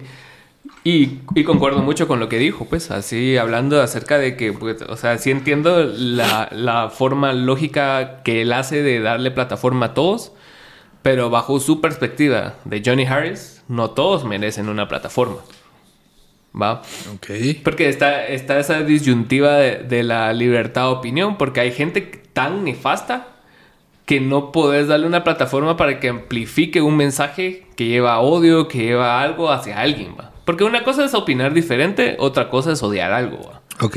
¿Va? Sí. Entonces, como hay, hay, hay un cerote que es bien polémico que estuvo con Rogan, que era así como que tuvo asuntos de pedofilia, que Milo algo, Milo algo. Ah, Milo Yiannopoulos. Ajá. Ajá. Ajá, sí. si bien la premisa previa a eso era una buena intención de escuchar que decía, Joe Rogan al estar con él en el podcast dijo, este es un imbécil. Sí, eh, y hay imbéciles que sí no merecen plataformas. Milo ¿no? Yiannopoulos, sí, fue una figura bien relevante allá por 2018. Era un homosexual conservador. Entonces era una de las mejores armas contra estos Wokes. wokes. Claro, porque no le podías decir nada porque él es gay. Como Candace, Ah, Candace, eh, Candace, eh, Williams, ¿no? ¿Qué? Va, eh. sí, sí. Owens, Owens, Candace Owens, Owens, Candace Candace Owens. Sí, que es una mujer negra conservadora. Es mujer negra conservadora republicana. O sea, puta, no le puedes decir nada porque sos racista, sos sexista y, y es republicana. Y encima habla muy bien y está muy bien fundamentada. Ella hizo un documental eh, acerca de Black Lives Matter y de cómo robaron ellos 8 millones de dólares. Eh, esa estafa de los 8 millones de dólares en la mansión del, del- de la dueña de Black Lives Matter. Y está en Daily Wire, creo. Tiene, tiene, ah, es que... Y- y- ah, pero, pero, por ejemplo, era Milo era una de las armas ¿va? contra la cultura woke. Sin embargo, cuando hablas con él, te das cuenta de que Milo fue eh, agredido sexualmente de niño, eh, tiene muchas opiniones racistas, este. Milo tiene tendencias así bien desagradables con de pedofilia y todo eso. Entonces, Porque fue abusado. Ajá, sí, porque fue abusado, obviamente, claro. Entonces, eh, entiendo de que, de que lo que lo quieran cancelar. Dos cosas me preocupan de lo que, de lo que se plantea acá. Uno es, primero que nada, ¿es la opinión vinculada directamente con la persona? ¿O la opinión es independientemente de la persona? Porque si no des, si no desvinculamos la opinión de la persona, entonces, ¿qué pasa con Michael Jackson? Es el arte desvinculado del artista. ¿Es la acción desvinculada de la persona o la persona es vinculada directamente con la acción? Depende de tu nivel de genialidad. no, Ah, ajá, diría- sí, no lo sé porque por, no lo sé porque después de Michael Jackson, por ejemplo, el antiguo rey del pop, porque ah, ahora es Bad eh, Bunny. Bad Bunny, ¿no? Saludos a vos. Esperamos. Increíble, Cerote. Ya viene el fin del mundo. No, Pero, a, mí, a mí Bad Bunny se me hace una persona muy capaz y muy buena en lo que hace. ¿verdad? pero Bad Bunny tiene 30 años de trayectoria musical como para declararlo el rey del pop. Pues es el artista más relevante ahorita. Tal vez no el rey del pop. Tal vez por números sí, pero también ahorita hay más personas y es bien ambiguo. O sea, el tito- el tal vez los plays que ha logrado Bad Bunny sí han superado por mucho los de Michael Jackson, que no sería nada raro. Somos, somos más personas hoy en día. Sí, por eso te digo. Por Entonces te digo. eh, está como eso así. Es como decir ajá. que BTS es la banda más popular de todos los tiempos. O sea, men, los Beatles. O sea, más de cinco generaciones co- conocen los Beatles. Ajá. Este, y BTS, mis papás no saben quiénes son. Son- son- es, es mucho clickbait. ¿verdad? Es mucho el que querer crear la nota sabiendo lo que representa Bad Bunny para muchas personas. ¿verdad? Si bien Es, una figura polémica. Es, una figura es un polémica. artista que genera tanto como empatía como odio. Sí. Entonces, si vos pones algo así como el compositor del año Bad Bunny, no tenés necesidad de tener ese, ese headline, pero sí, lo mueve, haces. Ajá. mueve, mueve muchos sentimientos. Ajá. Mueve muchos sentimientos. Bad Bunny creo yo que eh, en lo que mi opinión merece. He escuchado algunas de sus canciones, no soy un ávido seguidor, vamos, pero por ejemplo en tu cumpleaños me pasó de que estaba en una conversación y alguien decía que Bad Bunny era igual de importante que Jay-Z en la música. Para mí, Cerote. O sea, estar en una conversación así, escuchando dos personas debatir eso, me sacó de onda porque fue como, ¿qué putas estoy haciendo acá, Cerote? Ah. ¿Me entendés? O sea, Jay-Z creó un imperio de la ni verga y es uno de los artistas productores más grandes de, de- del- del- o sea, de las últimas dos décadas. Ajá. Sí. Bad Bunny, yo no sé cuándo empezó, Cerote, porque no le sigo la pista. 2016. Ajá. Ya, iba- ya va para la década. Va, va para la década. Ajá. Ok. Entonces, para mí no había punto de comparación, pero, o sea, también no, no sigo la música urbana. Entonces, no lo sé. Eh, pero sí veo que, que genera, o sea, mueve sentimientos muy duros en la gente. Es que es, es, es un artista bien grande, fíjate. Y, y, lo, y lo consiguió, porque si ves el, el número de artistas que hacen urbano, o sea, ¿cuántos hay? Cerote? No lo sé. Bomberos. es que no sigo la música Ajá, pero, pero, sí. Te creo, sabes, te o sea, sabes que por género hay más de un millón de artistas. Por Sí, género, sí, no. Y de artistas, suponete, que vienen en ascenso y uh, la escena primordialmente en Guatemala es eso, ¿va? es urbano. O Y- llegas a, a- a posicionarte a niveles globales en un género que, o sea, que al final la gente cree que ya topó ese género Ajá. y viene alguien y le dio la vuelta a ese género y todavía se hizo más famoso que los originales del género, Mm. ¿va? Entonces, eh, eh, eso es lo, lo que llama la atención del fenómeno, ¿va? Ya si envejece bien, pues bien por él, porque vale verga al final del día. Va, imagínate que Bad No. Bunny haga una carrera como la de Ari Yankee, ¿sabes? Sí. O sea, es una carrera bastante respetable. cerote. Y ahorita ya está, se, se volvió cristiano el cerote y... y- ¿Quién? ¿Daddy Yankee o Sí, Bad Bunny? Ah, ok. Ajá. Y ya puede decir así como que puta cerote, o sea... ¿Puertorriqueño o dominicano? Eh, ¿Quién? Daddy Yankee. Eh, puertorriqueño. Puertorriqueño. R. Ajá. Entonces logró, ¿qué? 30 años desde la... gas- 20 años desde la gasolina. Está bien. Siendo sí, relevante porque seguimos yo, yo yo recuerdo que en 2007 eh, eh, estudié un año eh, de intercambio en Luisiana, en medio de la nada, cerote. Entonces eran campos así de, de azúcar por todos lados, eh, blancos, racistas y así rednecks. Y en- con ellos conviví un año. Mira, cerote, te soy sincero, las personas más agradables más agradables con las que he vivido en Estados Unidos. Eh, he estado en California, he estado en Miami, he ido más al norte y la verdad es que nadie como esos pisados, mira vos. Sí, sí, son una comunidad bien, bien unida. Eh, tanto morenos como blancos, vamos, buena onda. Eh, llegué en el 2007 y cuando yo llegué estaba la gasolina entrando. fíjate. Ay, Entonces en las fiestas por Ah, años. yo ahora digo la verga, hacerte, imagínate, o sea, eso ya lo viví en los 15 años de ¿entendés? En las fiestas de 15 años y, y llegaba allá y, y toda la el mundo así como puta, ¿y qué más canciones así hay, vamos? Pues, yo conocía las que las que tocaban en los Wisin y 15 Yandel ah, sí, cabalos. El éxito. Sí, y rompía culturas, porque la cultura, la cultura eh, del sur, la cultura de Luisiana, es Cajun, es, es herencia francesa, vos. El, French Quarter está ahí, que es Nueva Orleans. fucking swamp people. Sí, diría, Swamp People, sí, es Swamp People, vamos. Eh, hecho y derecho, o sea, lo único que hacíamos ahí era cazar, ir a pescar y andar en moto entre ¿Cuánto tiempo estuviste ahí? eh, un año casi. Ah, la es un vergo de tiempo. Es un vergo de tiempo. ¿Qué putas? Eh, mis papás ¿Te creyeron que era... Sí, sí. Sí, o sea, mis papás creyeron que era buena idea hacerlo. Eh, tengo mis reservas al respecto, no me arrepiento, pero tengo mis reservas así como de enviar a tu hijo de 15 años que está pasando por un, pro- o sea, por un proceso difícil y es como, mi hijo, andate de la casa un año a Estados Unidos. Vas a la verga. Ajá, sí, sí, claro. claro. Tengo mis dudas al respecto en eso, de, de- en ese tipo de parenting, vamos, pero está bien, está bien. Eh, Yo siento que no es una mala estrategia de parenting. Creo que dejar ir a los hijos es bastante... Sí, sí. es- o sea, te pone a prueba tu aprensividad con Sí, eso. no, no, sea, no. O sea, de- yo regresé y era otra persona. Sí, sí, Sumamente independiente, vos. Ajá. Sumamente independiente. Porque allá... Contrario a tus hermanos, ¿no? Con- un Ah. poco, claro. claro, un poco, un poco de todo, la verdad. Eh, con, ese- con esas situaciones. Pero volviendo al tema de los artistas urbanos, eh, interesante también cómo se permea, cómo la música urbana permea a través del éxito eh, en la cultura, ¿no? Sí.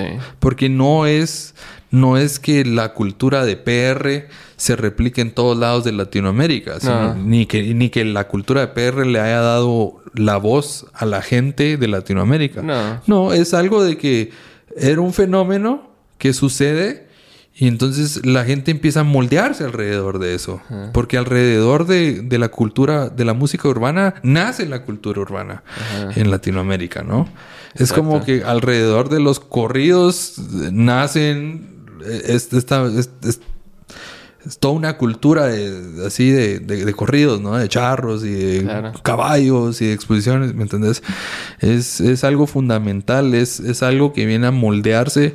En Guatemala creo que es muy evidente hoy en día, eh, a donde hemos ido ahí en la... En cuatro grados, ¿va? Ajá, ajá.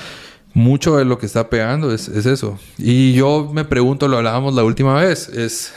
¿Se murió el sueño del rockstar? Cambió. ¿Cambió o está muerto? Porque Es que ponete ahí, ahí en Argentina, o sea, hay una escena, no, no sé si el rock o, o- el rock ahora es el indio, ¿va?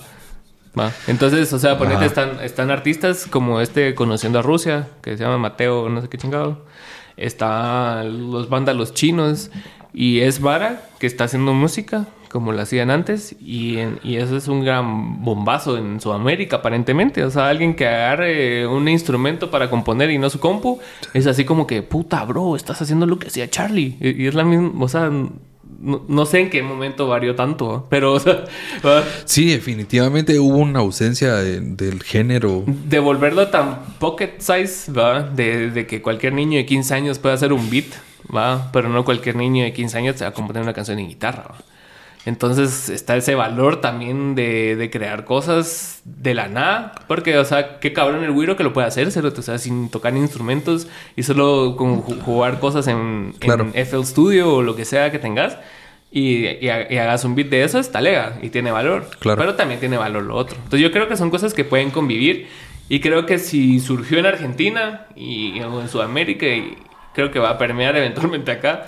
Los corridos tumbados también son otra forma de expresión que a mí me gusta bastante porque, o sea, retomaron instrumentos también, pues. o sea, Claro, Y claro. requiere destreza. O sea, no es así como que es casi que son metaleros tocando guitarras acústicas. No, sí, o sea, es, es, es complejo. es- Y así, se van a la verga los cerotes. Y ya independientemente de las letras y lo que te gusta o no te gusta, ya es cuestión de gustos, pues. Pero es- Sí, es, es, es- es complejo. Yo, yo creo que de las cosas que más me sorprenden y más extraño es, graduándome del colegio, para nosotros el sueño del rockstar seguía vivo.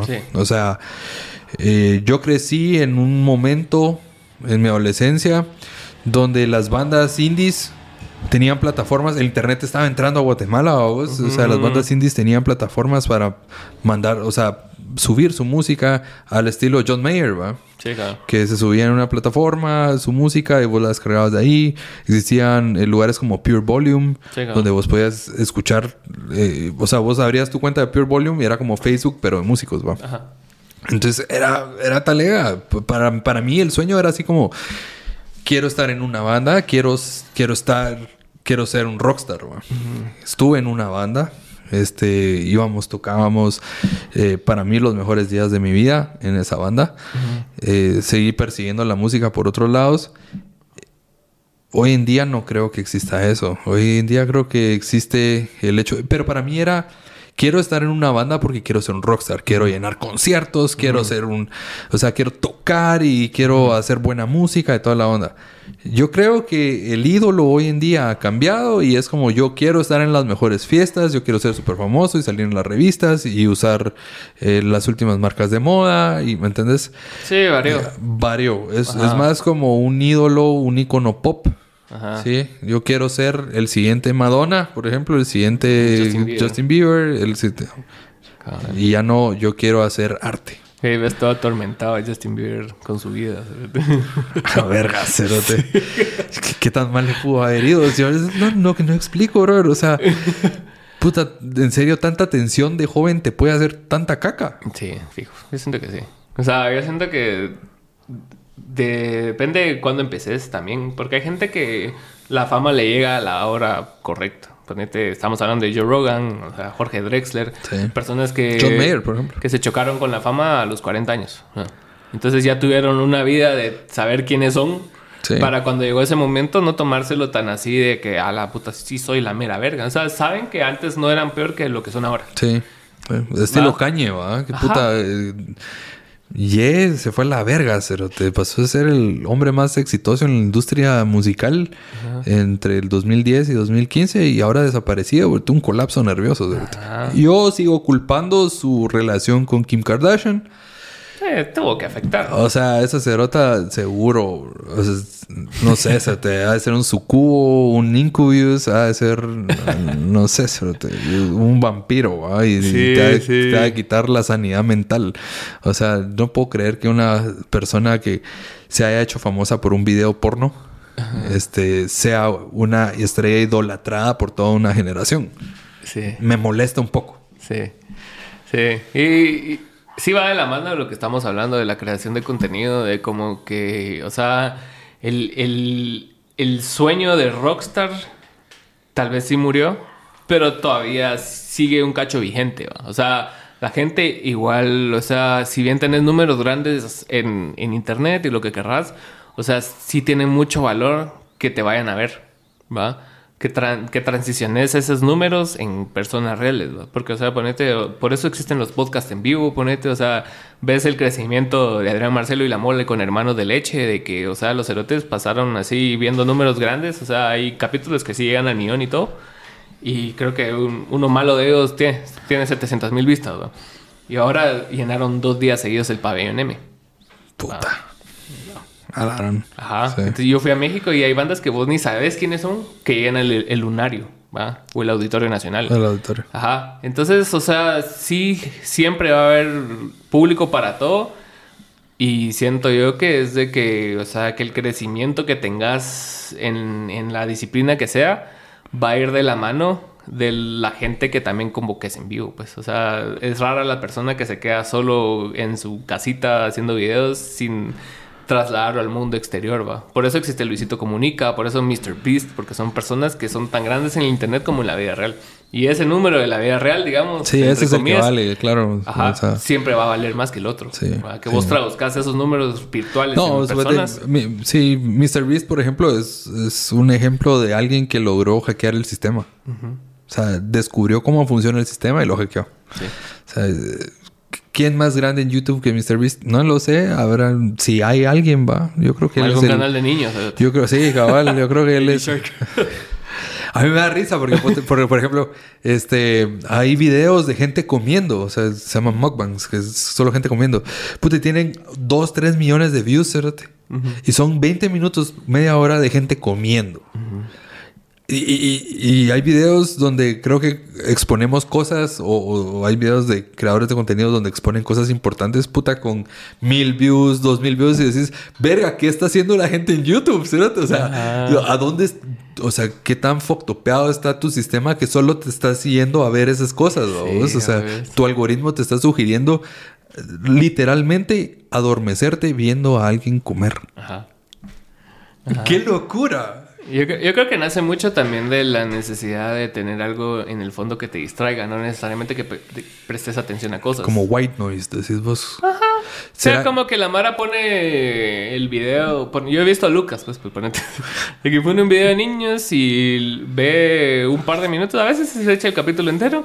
Pero llega un momento en donde ese, ese video que él estaba viendo se vuelve algo que dejó el teléfono ahí y se fue a jugar a otro lado. Entonces eso ya le generó un montón de Sí, engagement al cerote sí, porque el pisado ya ni está ahí viéndolo, Sí. pues, pero el... Pero suponete, Lucas es un niño. Ajá. Entonces, el, el spam de atención que tiene Lucas para algo es relativamente corto comparado con, con un adu- adulto que decide darle clic a un video intencionalmente para conseguir algo de ese video, ¿me entiendes? Pero, pero, pero si estás dándole clic a cosas que no te están aportando nada yo creo que tocaste un tema bien interesante y es, ¿será que, ¿será que como personas estamos adormecidos realmente ante la realidad o, o no queremos darnos cuenta? ¿Será que el silencio nos incomoda tanto porque nos Sí. obliga a vernos a nosotros mismos reflejados? Sí, Esa es mi pregunta. Sí, y no es casualidad que las, que las cosas de consumo masivo se vayan haciendo más y más cortas para que consumas más, eh, más volumen de cosas. O sea, en un día, o sea, si pasas en TikTok y, o sea, no tienes mucho que hacer, puedes pasar absorto 30 minutos en TikTok. ¿sabes? Sí. O sea, solo cambiando, cambiando, como cambiar canales, ¿no? Así, pa, pa, pa, pa, pa, pa. Yo he visto reels míos de un minuto que tienen tres horas de vistas. ¿Cómo explicas eso? Eso- ¿Cuántas reproducciones son esas? es un vergo. Sí. Es un vergo. o sea, eh, si bien o 180 sea, alguien lo vio cagando y o sea, o como sea que lo consumas tu contenido, de cerote. 180 reproducciones. ¿no? Sí. Ah, cerote. Entonces te, te deja mucho que pensar de que tenemos miedo de quedarnos sin ruido, como decís.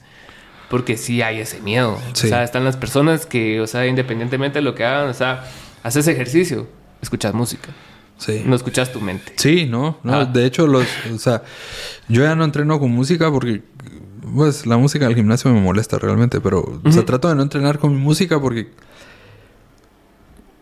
para mí llegar y entrenar es culminar mi día. O sea, es- me preparé todo mi día para llegar y, y sacarme la mierda. Ahí. Entonces comí bien, descansé, me hidraté, todo eso para llegar y, realizar una labor lo mejor posible. Exacto. ¿Qué sucede si yo empiezo a meterle, digamos, a- Muletas. ajá, muletas al tema? vamos? Entonces, cuando me toque hacer algo difícil que no quiera, no lo voy a lograr hacer. Sí, para mí también es parte de dominar mi o de templarme a mí mismo vamos, y, y- y- y- y dominar esos impulsos de no querer estar presente en el momento. Es que nunca queremos estar presente y nunca queremos sufrir. Ese es el problema. Como lo hablábamos de, de la, del arquetipo nuevo de la chica que hace todo mal, pero está bien. Sí. Qué sí. lindo, ¿va? Claro, claro. Ajá. Es el, el mundo está equivocado. eh, tú estás bien. Nadie quiere hacer 100 burpees. Puta. ¿va? Pero lo haces. Porque tenés que poder hacerlo, cerote, Eh, ¿va? Exacto. Es que tenés que poder hacerlo. Era algo, algo que, que era, que era tan normal generaciones atrás. Hoy en día se ve como una aberración. O sea, ¿por qué? Porque el, el, el, deterior- pues, el deteriorar eh, valores, el, el- deteriorar figuras. Algo que me choca muchísimo, por ejemplo, es con esta nueva ola del feminismo, es la desvirtuación de la mujer tradicional. O sea, Como ¿qué- si fuera malo, ¿Qué tiene de malo? Ajá. ¿Qué tiene de malo? ¿Qué tiene de malo que seas mujer, que quieras tener una familia, que quieras atender y cuidar a los tuyos? ¿Me entendés? Eso es algo que sucedía por muchísimos años, ¿ya?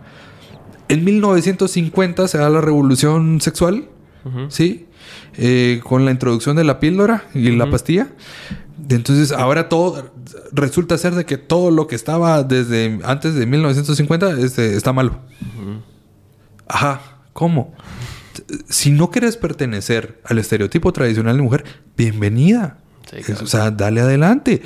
Se ha luchado varias guerras y se han ganado varias batallas políticas para que vos goces de ese derecho. Pero venir a hacer de menos a una mujer solo porque tiene una tendencia tradicional, porque realmente existe en la mayoría de mujeres ese deseo. Sí, claro. Pero venir y, y- y ridiculizarlo.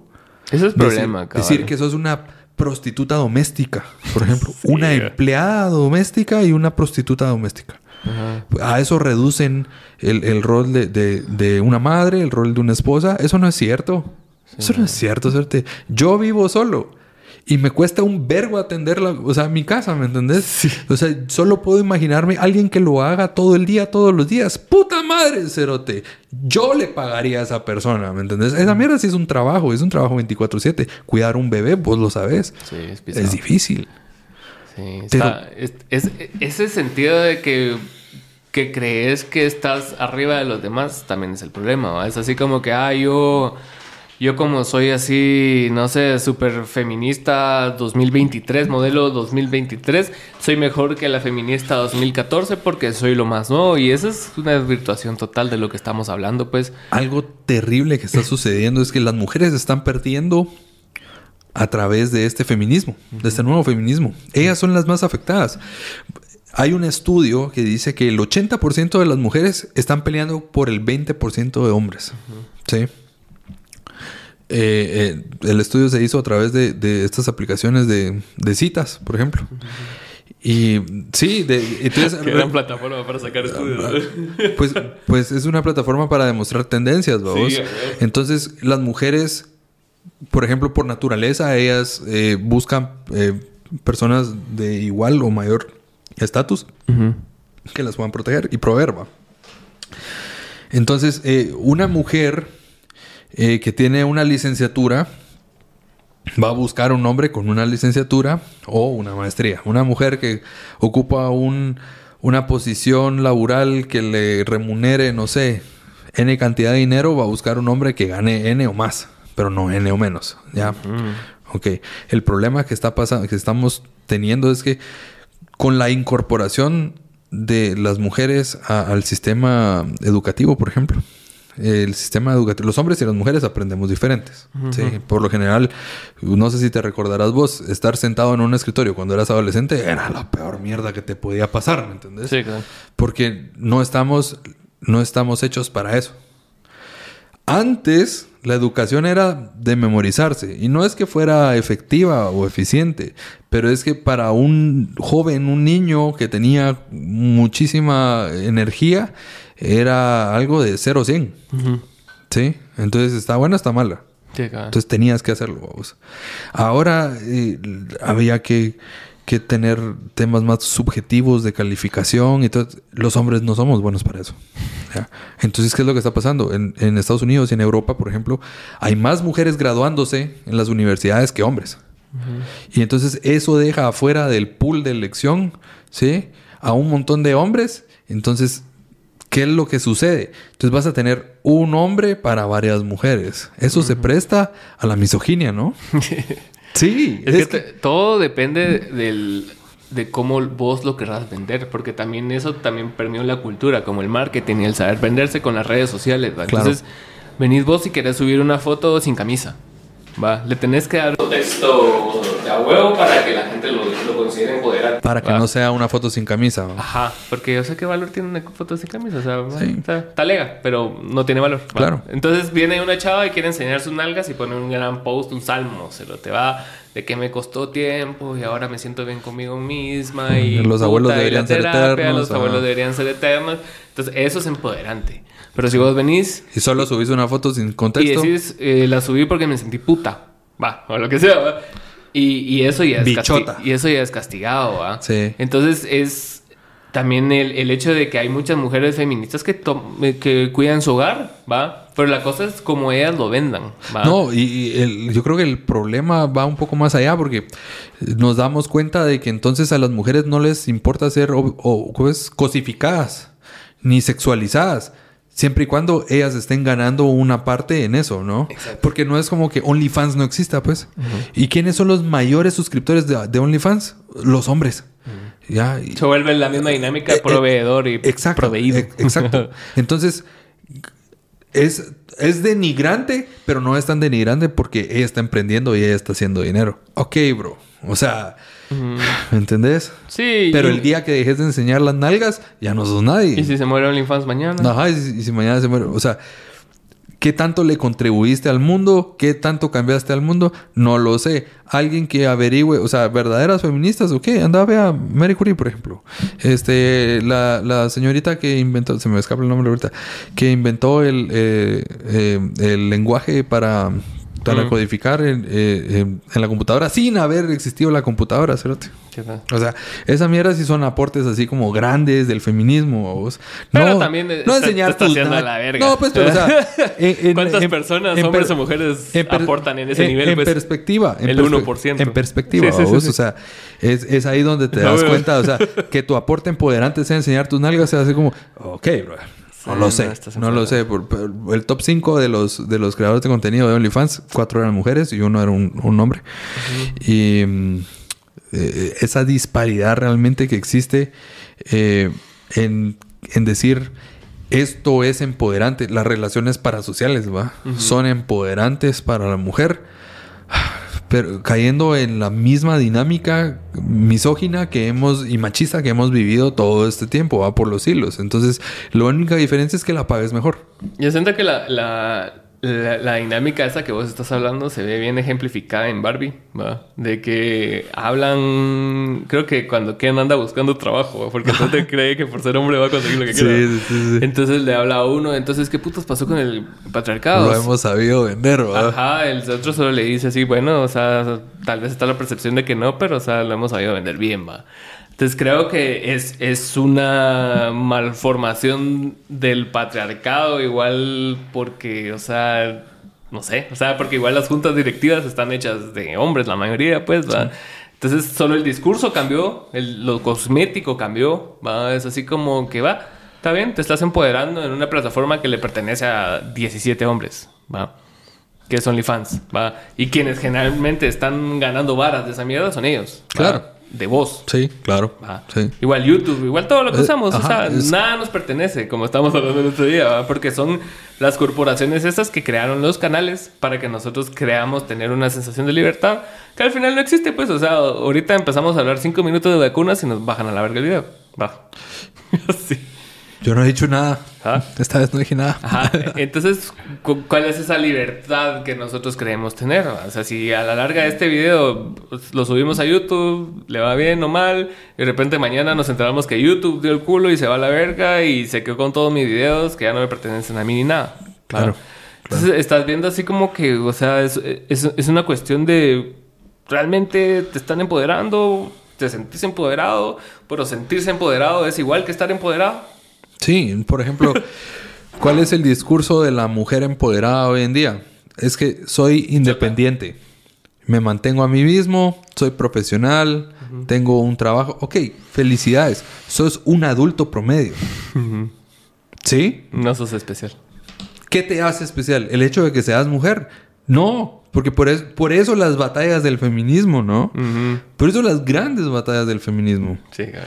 Entonces, y realmente, volviendo al tema original, que ya se nos está acabando el tiempo, es eh, la cultura actual el- eh, se ve muy, muy arraigada la pulsión de muerte. Ah. ¿sí?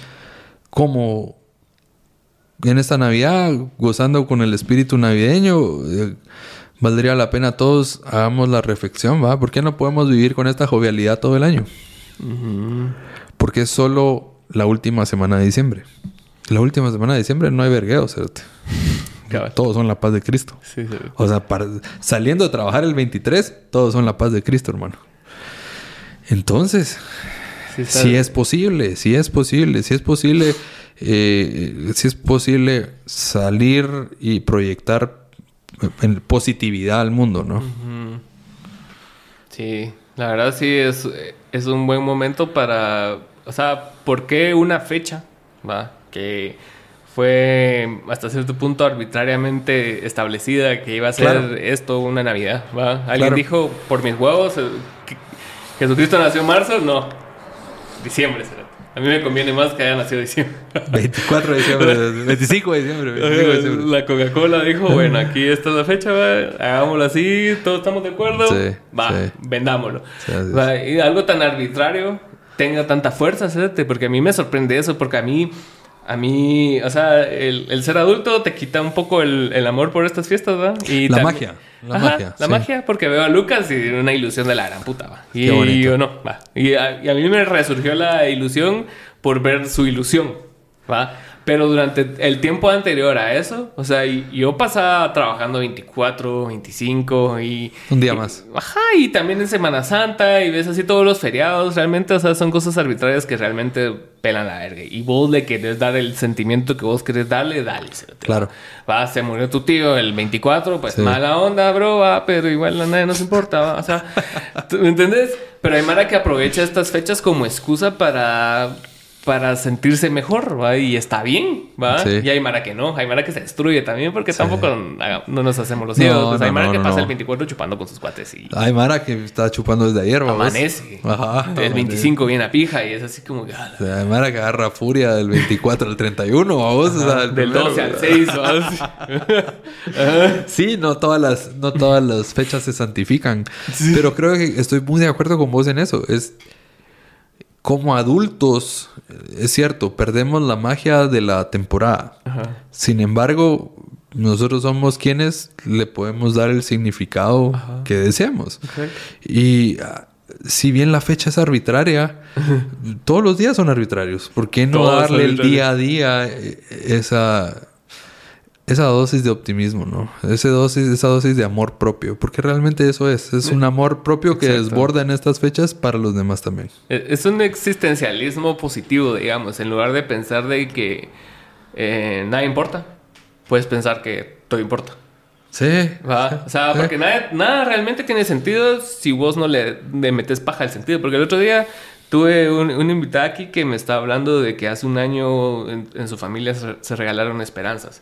Un año después, ella le dio como que la falacia narrativa al por qué recibió esas esperanzas, cuando realmente, o sea, yo te puedo dar esto hoy y no significa nada. Vos decís, Ok. y en siete años vos decís, a partir del momento que Alan me dio esto, fue que pasó todo esto. Y no, serate, ¿va? ¿me entendés? Pero vos sí, le ajá, quisiste dar sí. ese sentido y a vos te hace sentido. Sí, entonces, es, es el, el tema del significante y el significado. Ajá, Eso, ajá. ajá, el hombre en busca de sentido. Sí, claro, es así claro. como que, puta, mi esposa está del otro lado sufriendo. Y, y- y no, esposa está tranquila. Sí, claro. claro sí. Yo- eh, O ya se murió hace rato. total, totalmente de acuerdo. Como con- la película esa, La, la vida es bella. Ah, qué terrible. Sí, durísima. O Pero sea, la idea que él tenía de lo que estaba pasando o lo que podía pasar era lo que el cerote lo mantenía. Claro, Era así, él no sabía qué estaba pasando. No. era- ya se habían muerto todos. Pues, No, Y él estaba viendo que todo el mundo se estaba muriendo, y, pero era así como, y se- él se podía morir mañana, pero era así como, ¿cómo hago que mi hijo no pierda la esperanza Ajá. en este campo de concentración? va? Sí, claro. Terrible, sí. O sea, Vayan a verla, si no la han visto, vayan a verla. una joya. eh, felices fiestas, felices fiestas, Alan. Feliz no, Navidad. No vean la precuela de la precuela de Señor de los Anillos. La Yo no verga. la voy a ver. No la vean, no la vean, la verdad. Y sí, Richard, una recomendación. Está en Amazon Prime también. Eh, The Terminal List, una re- The recomendación. The Boys está en Amazon Prime también. Eh, una duda. eh, eh, Duro de Matar. eh, ¿Es una película de Navidad o no? Sí, 100%. 100% de 100%. Navidad. Ahí estamos. Gracias. Órale. Navidad.